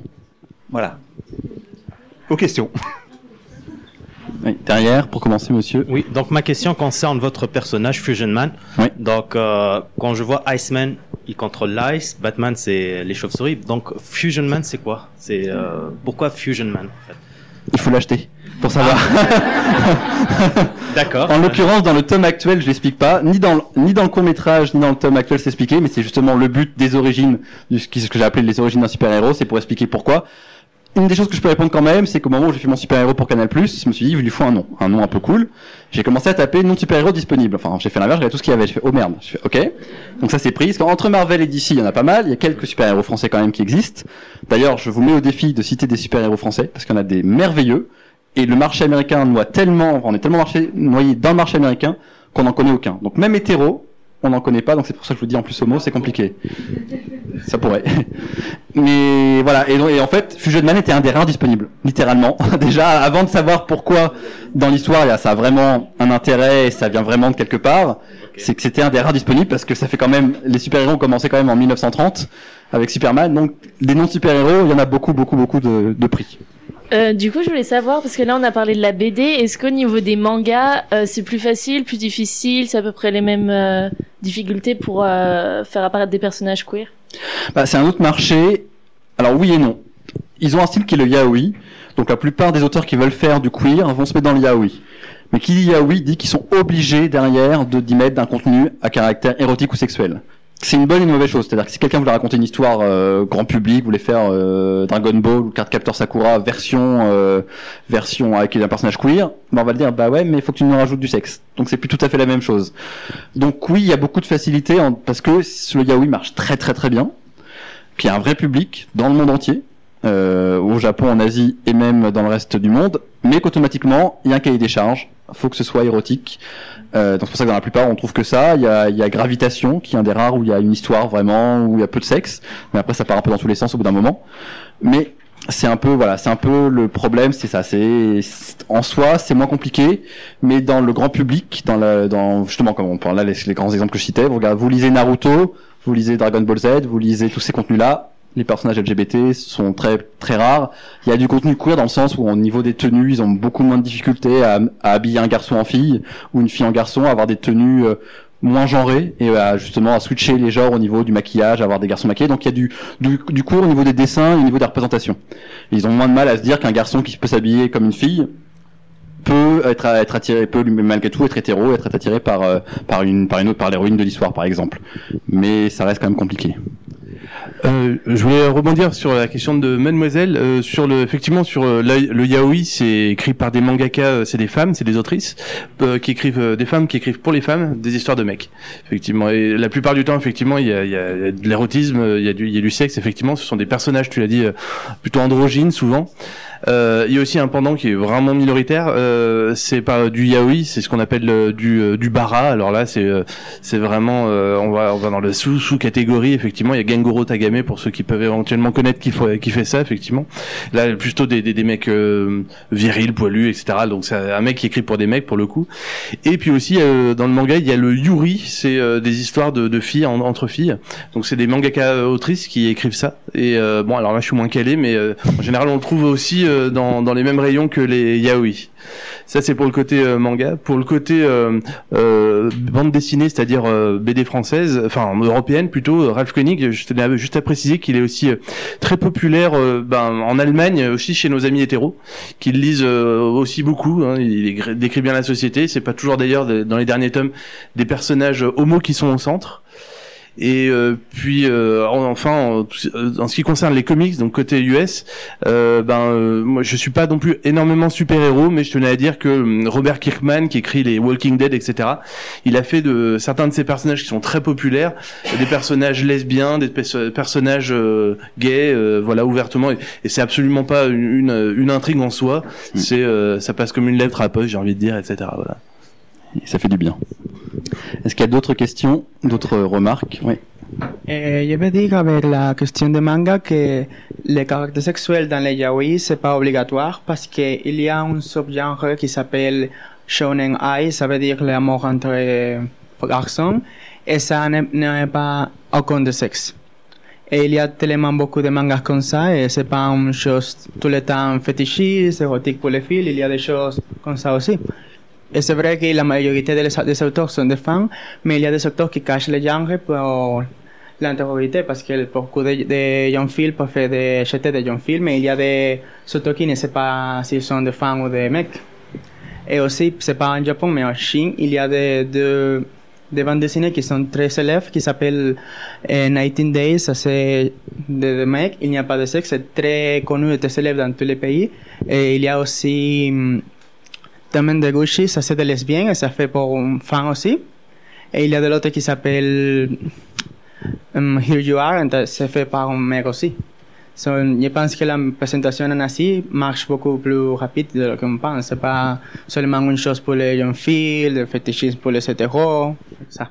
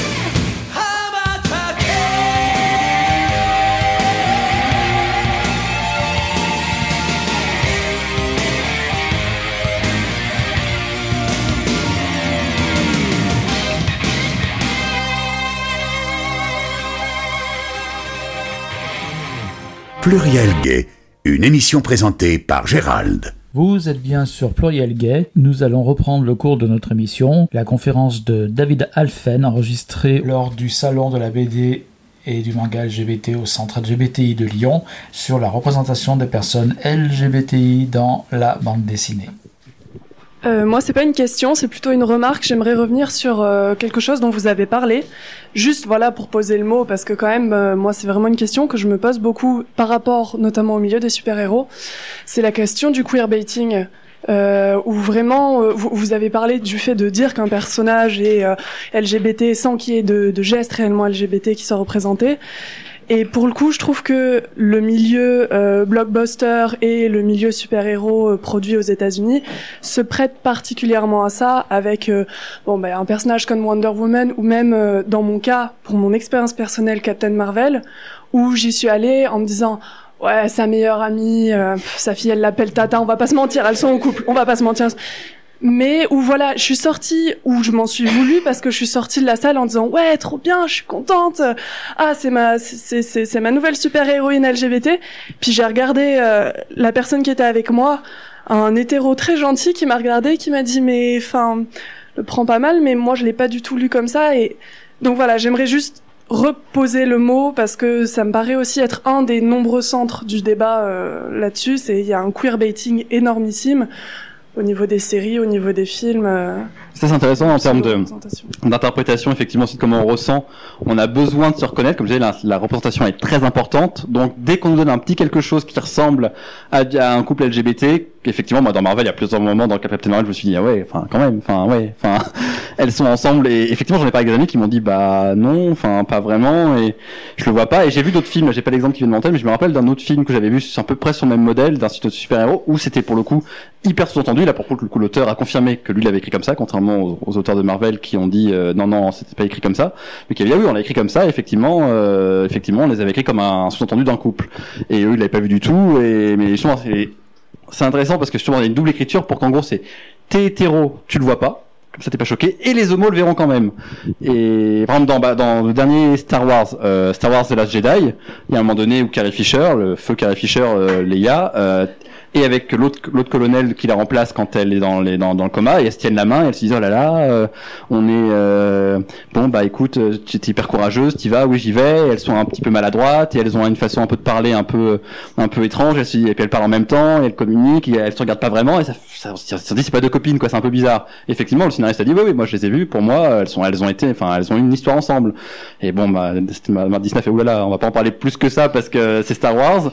Mais lui il a dit moi je l'écris comme ça et je l'ai tourné comme effectivement, en tant que public LGBT, moi je l'ai vu, j'ai fait ouais c'est bizarre. Mais les hétéros m'ont tout dit bah non, elles sont bonnes potes. Je fais ouais, enfin elles disaient les phrases en même temps, elles pas trop se regarder, c'est un adieu un peu un peu intense. Je suis désolé, mais euh, on aurait mis Solo à la place de, de euh, t'aurais pas réagi pareil. Donc effectivement, mais c'est un peu malheureux. Puis c'est aussi comme dis quand ils sont d'argent, ils voient, ils testent ah, est-ce qu'il y a des gens qui vont repérer, est-ce que ça va leur plaire, et à l'inverse, est-ce que ça va des gens qui ça va choquer C'est un peu facile, enfin, vous avez dit une phrase, c'est exactement ça, c'est un peu facile, c'est beaucoup trop facile, parce que ça plaît pas aux hétéros, ils veulent pas le voir, ils le voient pas. Et, mais, mais, mais on a la caution. Ouais, on a la caution de pouvoir dire, on a essayé, on a fait quelque chose. Je, je, veux pas, je veux pas rejeter J.K. Rowling dedans, mais c'est exactement ça, c'est trop facile en fait c'est ah oui, non, la, la, la réplique dans le dernier dans le dernier Harry Potter qui dit euh, où, elle, où, où, le mec qui dit ah vous connaissiez vous connaissiez là en gros le méchant et elle fait à Dumbledore où elle dit ah vous le méchant vous étiez proche et vous étiez un peu comme des frères tu fais plus que des frères c'était tellement bizarre j'étais là ok c'est un peu bizarre tourner comme ça c'est super chelou. Mais bon c'est pas grave mais euh, du coup, c'est juste pour bondir sur ton intervention à ce niveau-là. Tout à l'heure, tu avais expliqué que dans l'histoire, il y avait eu des moments par rapport aux bandes dessinées où il y avait littéralement des codes moraux qui faisaient qu'ils pouvaient pas mettre de représentation homosexuelle. Il y a eu ça dans le cinéma hollywoodien aussi. Euh, je sais plus comment ça s'appelle, mais c'était vraiment marqué euh, noir sur blanc. Vous, il ne faut surtout pas montrer d'homosexualité, d'alcoolisme, etc. Maintenant qu'il y a plus ces codes, on attend une représentation explicite de, de ce qu'on est, enfin pas une représentation métaphorique ou poétique. Enfin, on, on veut ça, on veut voir ce qu'on est. C'est ça, ça va dans ce sens-là, quoi. Et si l'argument c'est juste la loi du marché, c'est triste. Enfin, ça fait plus argument de vente plutôt qu'argument de fond. Dans ces cas-là, c'est juste que les personnes qui qui font ces différentes choses sont juste des gens qui veulent pas nous montrer. Enfin... Bah oui, c'est parce qu'en fait, pour eux, il y a une question qu'en fait, le fond ils s'en fichent tant que le fond vend le, ils, y vont. C'est-à-dire qu'à un moment donné il faut juste que le fond peu importe ce que c'est que c'est pas l'homosexualité c'est comme ça pour tout en fait. Tant que le fond vend le fond oh bah tiens là on a découvert ce sujet là ça plaît on le savait pas. Bon bah écoute on, va on, va on va le vendre parce que ça ça plaît quoi. D'un seul coup il y a eu un film d'horreur qui a du qui a du succès avec un personnage noir principal euh, et d'un seul coup il y a plein de films d'horreur avec des personnages noirs quoi. C'est bon c'est Oui, mais pour, pour continuer sur la sur la même ligne, effectivement, dans le cinéma américain dans ces années-là, c'était très compliqué, c'était des façons très détournées de parler de l'homosexualité. Il y a un très beau documentaire qui s'appelle The Celluloid Closet, qui justement explique comment dans le cinéma américain dans ces années-là, il parlait d'homosexualité sans en parler directement, et notamment sur l'exemple de Ben Hur, où la scène de Messala qui embrasse Ben Hur est une scène gay dont même les acteurs n'étaient pas au courant et quand Aaron Flynn l'a appris, il a piqué une colère après le scénariste disant mais tu m'as fait jouer un personnage gay, je ne savais pas. Enfin voilà, euh, c'est quelque chose qui a toujours, enfin toujours existé en tout cas qui existe depuis très longtemps, mais effectivement on attend que ce soit un peu plus visible et heureusement ça, ça a quand même pas mal évolué. Mais pareil quand tu disais, t'évoquais les les séries, euh, moi je me rappelle de, de séries, euh, je pense alors comment s'appelait cette série, c'était Dawson je crois, euh, où euh, pareil, il y avait un personnage gay, première Jack qui embrasse un garçon, il avait signé un contrat pour faire un baiser par saison, avant de devenir vraiment un personnage qui a la même histoire que les autres, qui devient banalisé au bout de deux ou trois saisons où ça se passe bien. Mais effectivement, ça prend toujours un petit peu de, temps, toujours trop pour nous, euh, mais ça évolue quand même, et c'est peut-être ça qui est quand même positif euh, aussi, c'est que euh, à force, ça, finit par évoluer, même si ça prend du temps. Ben, ce dont vous parlez effectivement, c'est ce que j'ai pas abordé là, parce que c'est encore notre sujet, c'est ce qu'on appelle le crypto gay. C'est-à-dire qu'il y a un nombre de programmes incroyables et de fiction incroyables où euh, les personnages, où sous, pour cacher le fait qu'on voulait, on voulait traiter l'homosexualité mais qu'on n'a pas le droit, on va euh, avoir des sous-entendus euh, LGBT.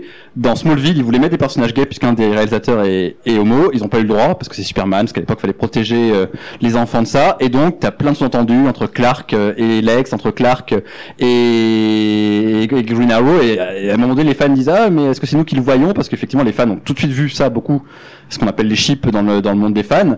Et certains scénaristes disent oh non non surtout pas. Et d'autres disent bah ouais en fait je quand je l'ai quand je l'ai quand je l'ai écrit ou quand je l'ai mis en scène, le réalisateur bah ouais j'ai fait exprès qu'il soit un peu proche, qu'au moment où Clark arrive, l'autre il est torse nu, il sort de sa douche et mais c'était le seul moyen d'avoir une comment dire une esthétique ou euh, des sujets homosexuels et le meilleur film qui qui parle de ça même si ça paraît un film totalement con parce que c'est une grosse comédie américaine mais qui parle quelque part le sujet c'est le crypto gay c'est les deux adaptations de 21 Jump Street et 22 Jump Street où clairement c'est un couple où ils l'ont écrit comme un couple. Le premier c'est la rencontre le deuxième c'est les débuts de la vie de couple où il y a les jalousies où tout, à un moment donné il y en un il fait des push-ups et on entend ici on la caméra est en on entend juste faire ah ah et l'autre il fait ah oui vas-y plus fort mais tout le film ne fonctionne que tout le film ne fonctionne que là-dessus. Et l'autre est jaloux parce qu'il y a un troisième euh, un troisième euh, enquêteur qui arrive dans l'histoire, il fait une crise de jalousie, mais t'as rencontré quelqu'un et machin, etc. Et tout le film n'est fait que là-dessus. C'est un film qui ne fait que parler de ça. Voilà ce qu'ont dû faire les, les les scénaristes pendant des années, des années, des années pour dire aux, gens ah regardez c'est du contenu gay, mais euh, et le crypto gay quelque chose qui a existé, qui a existé, qui existe encore en fait. Bonjour. On t'entend, on t'entend. Si si. Vas-y, vas-y, vas-y, vas-y.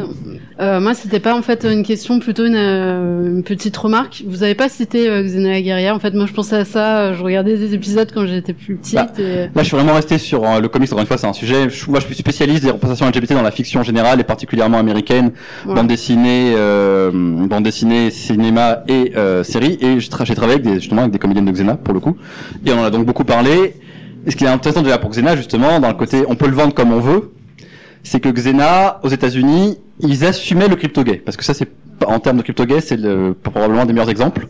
On veut qu'elle soit lesbienne, mais on peut pas le montrer. Et en plus, le showrunner de la série, Eric Kripke, qui travaille avec Sam Raimi, qui a fait les Spider-Man et les Evil Dead, euh, Eric, euh, non pas Eric Kripke, euh, enfin j'ai oublié son nom, il, que c'est Supernatural, il ne voulait pas, le showrunner ne voulait pas qu'il y ait d'histoire lesbienne. Les scénaristes, certains scénaristes oui. Donc d'un épisode à l'autre, c'est pour ça que ça fait un peu l'aller-retour. Et, et ouais, la couche avec des hommes, mais malgré tout, il y a, il y a plusieurs moments où, on- où elle lui dit à Xena je t'aime, où elle se dit je t'aime très clairement. À la fin, elle s'embrasse dans le dernier épisode. Et il y a énormément d'échanges de couple entre elles, dont un épisode qui s'appelle euh, Une journée dans la vie de Xena, où on les voit avoir une journée ensemble, elle et Gabrielle et Xena, et où clairement c'est la journée d'une vie de couple. Et ce qui est intéressant, c'est qu'en anglais, le subtexte, le crypto gay, est clairement assumé, clairement lu comme ça, et il y a tout un mouvement et des fans lesbiennes qui adorent Xena pour ça, parce que c'est leur première héroïne LGBT lesbienne. En français, quand ça a été acheté par TF1 pour passer l'après-midi à 16h en grande écoute, encore une fois, c'est malin, c'est du doublage. La première fois que Xena dit je t'aime à Gabriel, en français, il lui dit, elle lui dit, t'es ma meilleure amie. Les deux premiers baisers qui sont, dont un était dû parce qu'elle était possédée par le corps de quelqu'un d'autre et qu'il fallait faire un bisou pour euh, que le que le corps s'en aille, etc. Sur une métaphore fantastique pour permettre le baiser et le justifier. Et bah TF1 l'a coupé. Donc effectivement sur TF1, Xena n'a rien de crypto-gay, n'a rien, c'est une icône vaguement féministe, hein, et on peut dire même une icône lesbienne, mais effectivement il n'y a pas de souci. Alors si on regarde tout en VO, et ben en fait il y a régulièrement des références au fait qu'elles sont un couple. Mais effectivement, ils l'ont jamais montré. Il y a jamais vraiment de scène d'amour entre elles, mais beaucoup de choses qui sous-entendent. Et puis, il y a un vrai baiser entre elles à la fin, au moment où Xena meurt. Bon, évidemment, fallait pas que ça se termine bien. Euh, je voulais simplement dire, bon, c'est rassurant de voir que on, on se rend compte, euh, la plupart d'entre nous, que ben, ce que c'est que le, gay bait, effectivement, hein, c'est euh, bien qu'on soit pas dupe de ça et qu'on voit bien comment ça, marche, quoi. On prend pas de risque et puis euh, Pil Jogan fasse super, comprendra qui voudra, on a compris la logique. Et euh, on a compris ces logiques de marché, de Moscou, enfin etc. La Russie, la, Chine, on a compris les enjeux financiers. Mais justement, euh, moi je suis de toute évidence pas noir. Et à la, la réussite de, euh, de Black Panther euh, montre qu'on n'a pas besoin d'être noir pour s'identifier au héros. Et donc, tu vas venir ma question. Bah pourquoi pas euh, bah, l'équivalent donc LGBT Est-ce que c'est trop tôt? Qu'est-ce que tu en penses toi en tant que je crois que tu te présentais comme scénariste de comics LGBT Alors, j'ai essayé d'être vaguement psy. Euh, en tant que scénariste, on est obligé d'être un peu psy pour se mettre dans la tête de nos personnages. Le première chose, c'est que déjà, il y a des gens qui n'arrivent pas à s'identifier à des gens qui sont différents d'eux. Il y a des gens qui vont pas, justement, qui vont dire Black Panther, je suis désolé, c'est des personnages noirs, je ne m'identifie pas. Ça arrive, malheureusement, ça c'est déjà une première chose. Mais effectivement, un bon personnage de fiction, on s'identifie quoi qu'il arrive à ses enjeux, si un personnage a du cœur, s'il y a des enjeux auxquels on s'identifie. Les histoires d'aventure, les histoires d'amour, les histoires de maladie, euh, on, on peut tous les comprendre.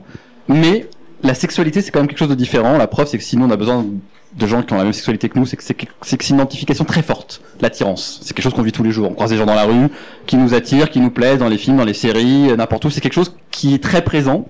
Et euh, Black Panther, ça reste quand même un, un mec, euh, un mec hétéro qui est attiré par des femmes, même si c'est pas du tout l'histoire que finalement, à aucun moment il y a vraiment d'histoire d'amour. À l'inverse, les personnages féminins qui justement auraient dû, dont une aurait dû être lesbienne et qui a été transformée en personnage euh, hétéro, justement parce que ça crée l'identification du plus grand public et que nous, on est habitué très jeune à avoir, en tant que public LGBT, à avoir cette mini-seconde de transformation, où quand on va regarder euh, Dawson ou euh, Grey's Anatomy euh, ou Desperate Housewives, où pendant une seconde, on va transposer notre identification. Ah, je suis capable, là je vois une fille qui aime des mecs, donc moi en tant que mec homo, je comprends ce qu'elle aime parce que j'aime les mecs homo. Ou à l'inverse, euh, je suis une, enfin, je comprends l'amour, mais j'arrive à faire le petit exercice, ça prend une milliseconde, on, mais on tellement jeune qu'on se rend pas compte. Alors que le jour où on regarde une série comme Queer as on se dit, ah ouais, là l'identification est quand même vachement plus...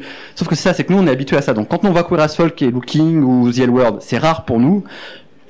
Et, et les hétéros, c'est tout le temps eux. Pour eux, ils sont partout. C'est tout le temps ça. Cette identification facile, elle est tout le temps. Donc cette petite milliseconde d'effort qu'on leur demande à faire, ils- pourquoi la faire? Ils sont partout. Ils sont littéralement partout. Donc dans The L World, et quand on a quand, on a The L World et Queer as Folk et Looking, c'est trop rare. Et justement, moi, des amis hétéros à qui j'ai tenté de faire regarder Queer as Folk, Looking et The L World, ça a été compliqué. Si c'est pas un- une série chorale comme How, comme voilà, à la rigueur, comme How to Get Away with Murder, où c'est un- une série chorale où il y a un personnage homo, mais aussi hétéro, mais aussi comme ça, machin, où là ça marche. Mais quand il y a que Queer as Folk, c'est quand même que des personnages homo. The World est un petit peu plus nuancé à ce niveau-là. Et c'est très compliqué. Enfin, moi, j'ai j'ai eu un pote et une fois, étonnamment, j'ai montré The World et Queer as Folk, un mec hétéro. Je me suis dit, il va avoir que des meufs à poil, il va adorer. En fait, non, il m'a dit, ah non, je continue Queer as Folk, c'est trop bien, c'est hyper bien écrit, c'est mieux écrit The World, on continue, va chercher. Ok. ça me va. Mais c'est rare. Enfin, moi, des- des- j'ai des, des- beaucoup d'amis qui sont journalistes séries télé pour Télérama, pour les Arocs à Paris. Dis Queer as Folk, faut que tu regardes, c'est vraiment génial. C'est pas parce que je suis homo, c'est que c'est juste qualitativement une excellente série. C'est très bien écrit. Les dix premiers épisodes sont un peu provoques parce qu'il y avait du sexe, parce qu'à l'époque il fallait un peu provoquer.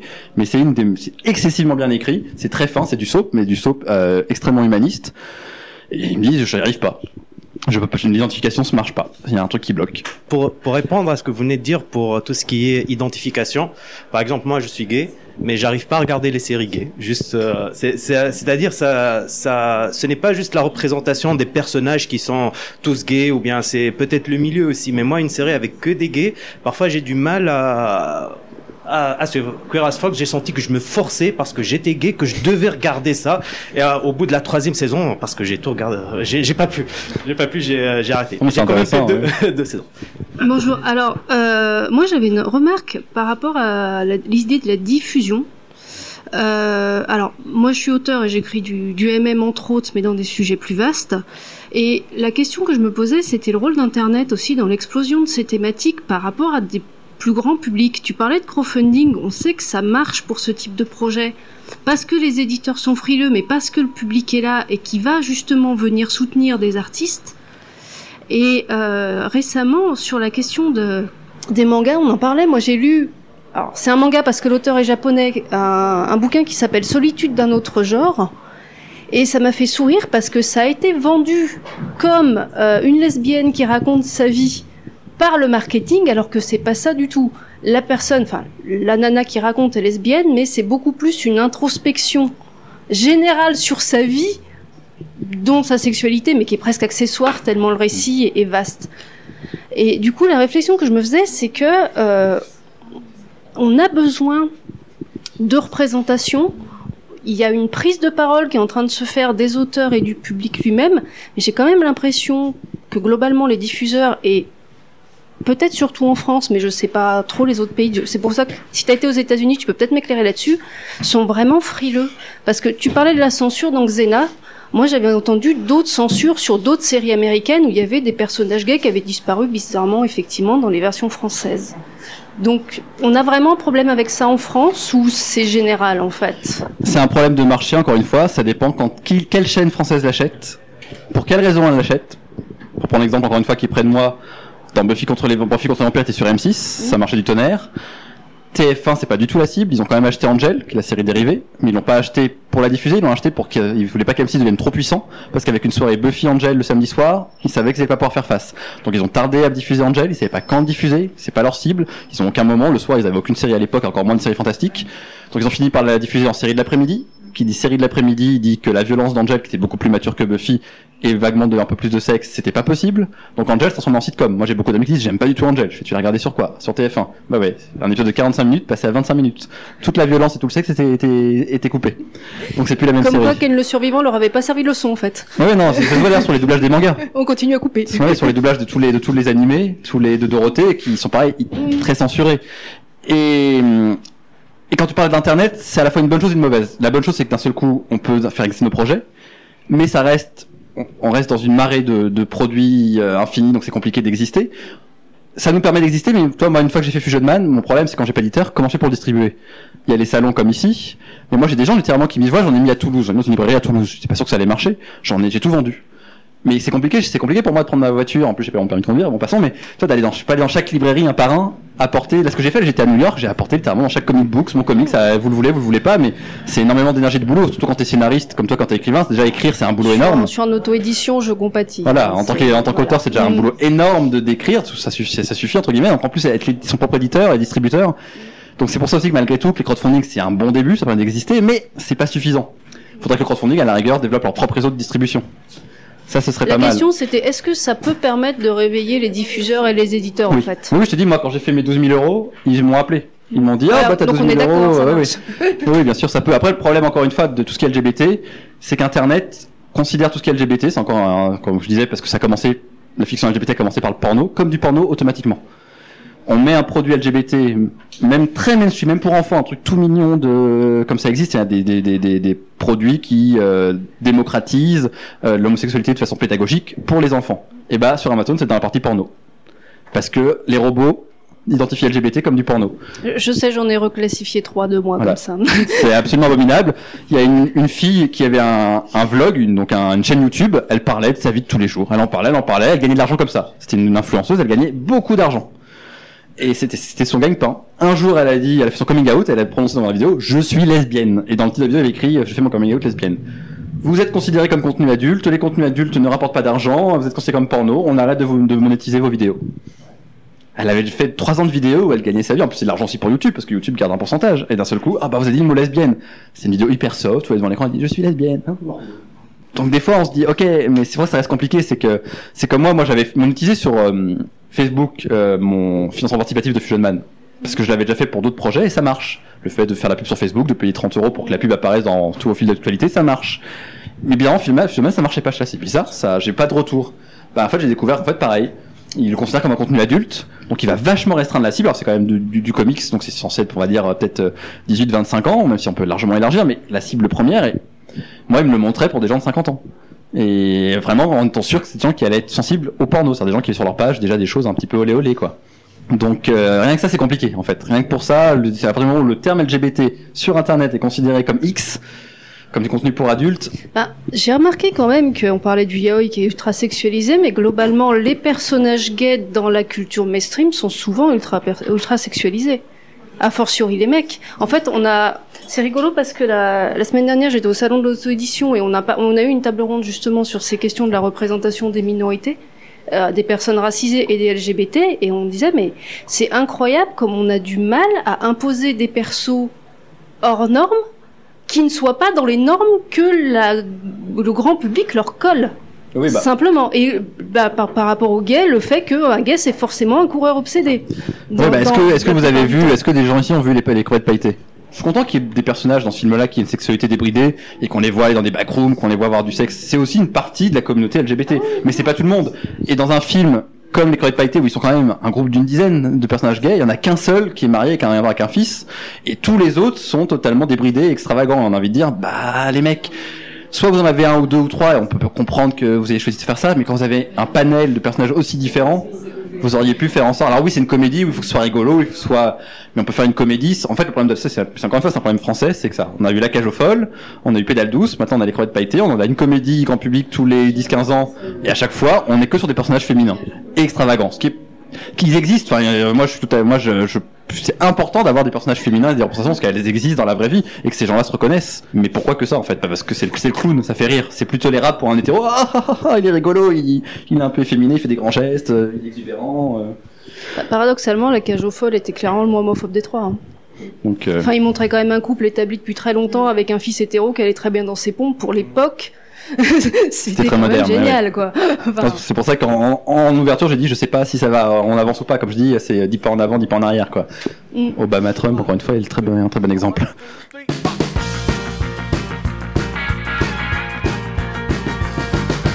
Petit castor Red Rider,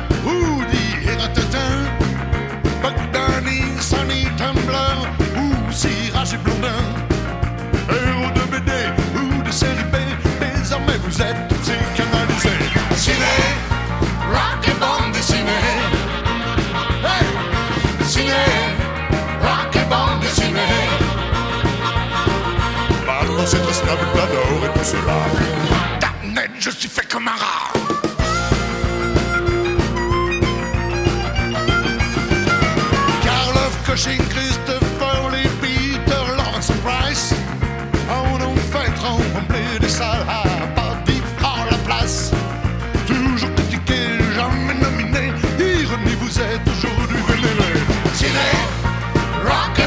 Et bande dessinée. Hein? Ciné, rock et bande dessinée. Maintenant c'est très noble d'adorer tout cela. Damned, je suis fait comme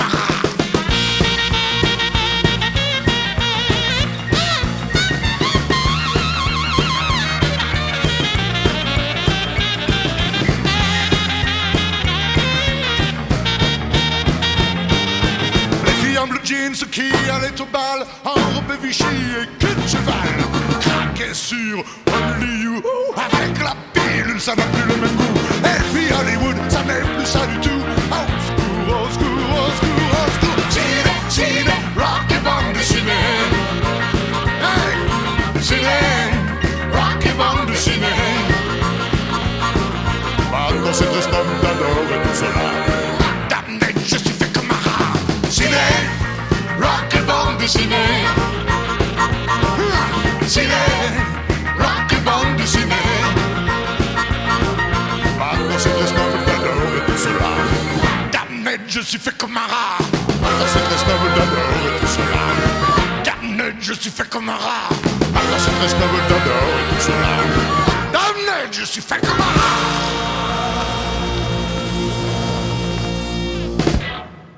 Pluriel, pluriel, pluriel,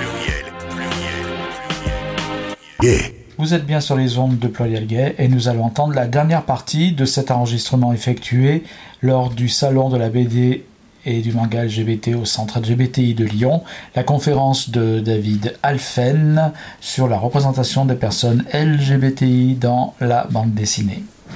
On va prendre une dernière question s'il y en a une. Quel- Quelqu'un? Alors moi je travaille avec des enfants et la question que je me pose c'est euh, comment en fait on peut introduire euh, la bande dessinée euh, LGBT euh, ben dans nos écoles en fait concrètement c'est euh, moi j'ai de la chance parce que je travaille dans une école où euh, j'ai beaucoup de parents de même sexe et j'ai beaucoup de questions justement par rapport à ça, au- par, enfin les enfants qui posent des questions. Ah bon, toi t'as deux mamans, c'est quelle maman qui vient te chercher ce soir ou quel papa, etc. Et donc, euh, ben en fait, je me demandais comment on peut aborder ça. Enfin, parce que il y a beaucoup de, de bandes dessinées, de, de comics pour euh, les adolescents en fait, mais euh, pour euh, ben, les pré-ados.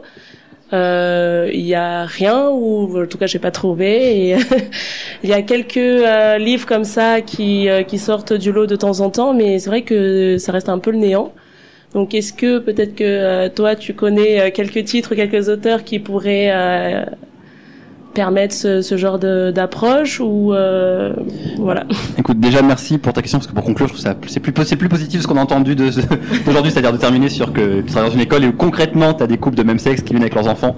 Donc ça, je trouve ça très chouette. Euh, effectivement, c'est plus compliqué parce que justement, encore une fois, les enfants, on va pas leur montrer de l'homosexualité. Il y a des choses qui existent. Tu peux trouver sur Amazon. Il y a une histoire de deux pingouins gays qui existent parce que après qu'il y a eu des pingouins gays dans un zoo euh, il y a quelques années euh, qui fait beaucoup parler d'eux, qui ont pondu un œuf et qui l'ont élevé. Ils ont décidé d'en faire, un, ils ont décidé d'en faire un livre. Euh, donc ça, ça peut se trouver. C'est plus pas pour vraiment enfant enfant, mais ça se trouve. Euh, Préado, effectivement, c'est moins évident. Il y a un peu un, un trou, Oui, un gap entre ouais. la- les enfants ça, et les ça ados. fait, ouais, ça fait trop encore petit Après, t'en as dans les dessins animés. T'as les chaînes de dessins animés, essayent, surtout Nickelodeon, qui est une grande chaîne euh, anglo-saxonne de dessins animés, d'avoir des personnages euh, LGBT, surtout principalement des parents, des héros, dans leurs dessins animés. Après, au pire, je passe un numéro de téléphone, parce que j'ai pas les Euh, titres oui, euh, ici, mais- mais tu pourrais éventuellement prendre tes coordonnées, parce que ça existe. Il y a 4-5 D'accord. dessins animés avec des histoires, euh, avec des, Ah des bah, personnages veux bien. dedans, et où, où les enfants ont des parents gays, gays, lesbiens, et c'est totalement banalisé, et ça permet effectivement aux gamins de pouvoir dire, ah, regarde, papa c'est comme vous, c'est papa et Mm. papa, ou maman et maman, quoi. Et bizarrement, d'ailleurs, pour l'instant, plus papa et papa que maman et maman, étonnamment. ah d'accord bah je veux bien oui. merci Il y avait Zoé qui voulait faire une remarque. Euh, bah il y a euh, Quentin Zuton qui fait euh, des trucs un peu pour les préados, je pense. Enfin, euh, la planche que t'as montrée, euh, je m'appelle Nathan, je crois que Mm. c'est ça. Je pense que ça peut aller. C'est un peu dur, c'est c'est un, un peu. C'est un peu dur, mais euh, je, enfin, je sais pas après ce que t'appelles préado, mais euh, c'est à partir du CM1 que, on va dire euh, C'est- 9 ans. Ouais, ça fait quand même un ouais, peu. c'est vrai que ça fait un peu tôt, mais pour le collège, c'est- enfin, je pense que ça peut commencer à. à Aux premières envies de suicide, c'est c'est bon. Et puis, euh, enfin, c'est vrai que c'est une question super intéressante. Bah, la bibliothèque euh, du centre, c'est notre projet pour l'année prochaine de travailler avec les écoles et de s'axer sur la littérature jeunesse. Donc après, Alors je sais pas si ce sera la, la- la dernière question, mais sur quoi tu bosses en ce moment? Sur quoi je bosse en ce moment? Euh, Sur Fusion Man, beaucoup. J'ai pris une année sabbatique pour ne faire que Fusion Man, c'est-à-dire que je suis en train de chapeauter le tome 1 est écrit, avec l'argent qu'on a réussi à récolter, on on est en train de faire les 120 pages, donc on a 20 pages finalisées, encore 100 pages, euh, que j'espère sortir d'ici 2020. Il y a le tome 2 qui est en cours d'écriture, que j'espère terminer d'ici l'été. Vous aurez un crowdfunding éventuellement à financer à la rentrée pour le tome 2. Euh, il y a un tome 3 aussi. J'ai 6 tomes pour Fusion Man. Comme je disais tout à l'heure, quelqu'un qui pose la question, j'en ai 3 que je veux faire sûr. Tant pis si le dernier, il y a que moi qui le lis. Et trois autres si ça marche que je que, que je veux faire. Après, j'ai une autre idée de BD euh, avec une héroïne pour le coup, euh, dans, dans- dans science-fiction, euh, dans, dans le futur. Il y a des personnages LGBT qui sont des personnages secondaires, mais qui existent parce que pour le coup, c'est une BD avec beaucoup de diversité. Et quelques projets de films aussi, de courts métrages. Mon, dernier court métrage est une comédie musicale fantastique euh, qui a pas mal marché en festival. Et justement, pour les questions d'avoir de diversité, c'est très intéressant pour conclure. Et j'ai un peu élargi justement, moi en tant qu'homosexuel, je suis touché par les questions de diversité. Quand j'ai repris Fusion Man, mon script d'il y a 10 ans, il y avait que des personnages blancs. Moi, et pourtant hyper sensible à tout ça, il y a quand même eu, entre temps, j'ai eu quand même 10 ans de Grey's Anatomy, enfin 16 ans, c'est incroyable, bref. Mais tout- et la question est devenue une vraie question pour la fiction. Il faut des personnages de diversité, après la question des quotas, est-ce qu'il faut, ce qu'il faut pas, mais même moi qui étais sensible à l'époque, je me suis dit, tiens, c'est marrant, je reprends mon script. Et ils sont tous blancs. Contrairement à mon projet que j'ai écrit récemment, où je me suis même pas posé la question de je voulais qu'il soit de quelle couleur, de quelle religion, mais où sur mon script, donc de ma série, de mon, ma BD de science-fiction, où très naturellement, ils étaient tous de différentes euh, ethnies et autres, et ça s'est fait, mais vraiment, c'est parce que d'un seul coup, j'en vois partout à la télé que ça m'a influencé. Et que, parce que d'un seul coup, ça se démocratise beaucoup plus.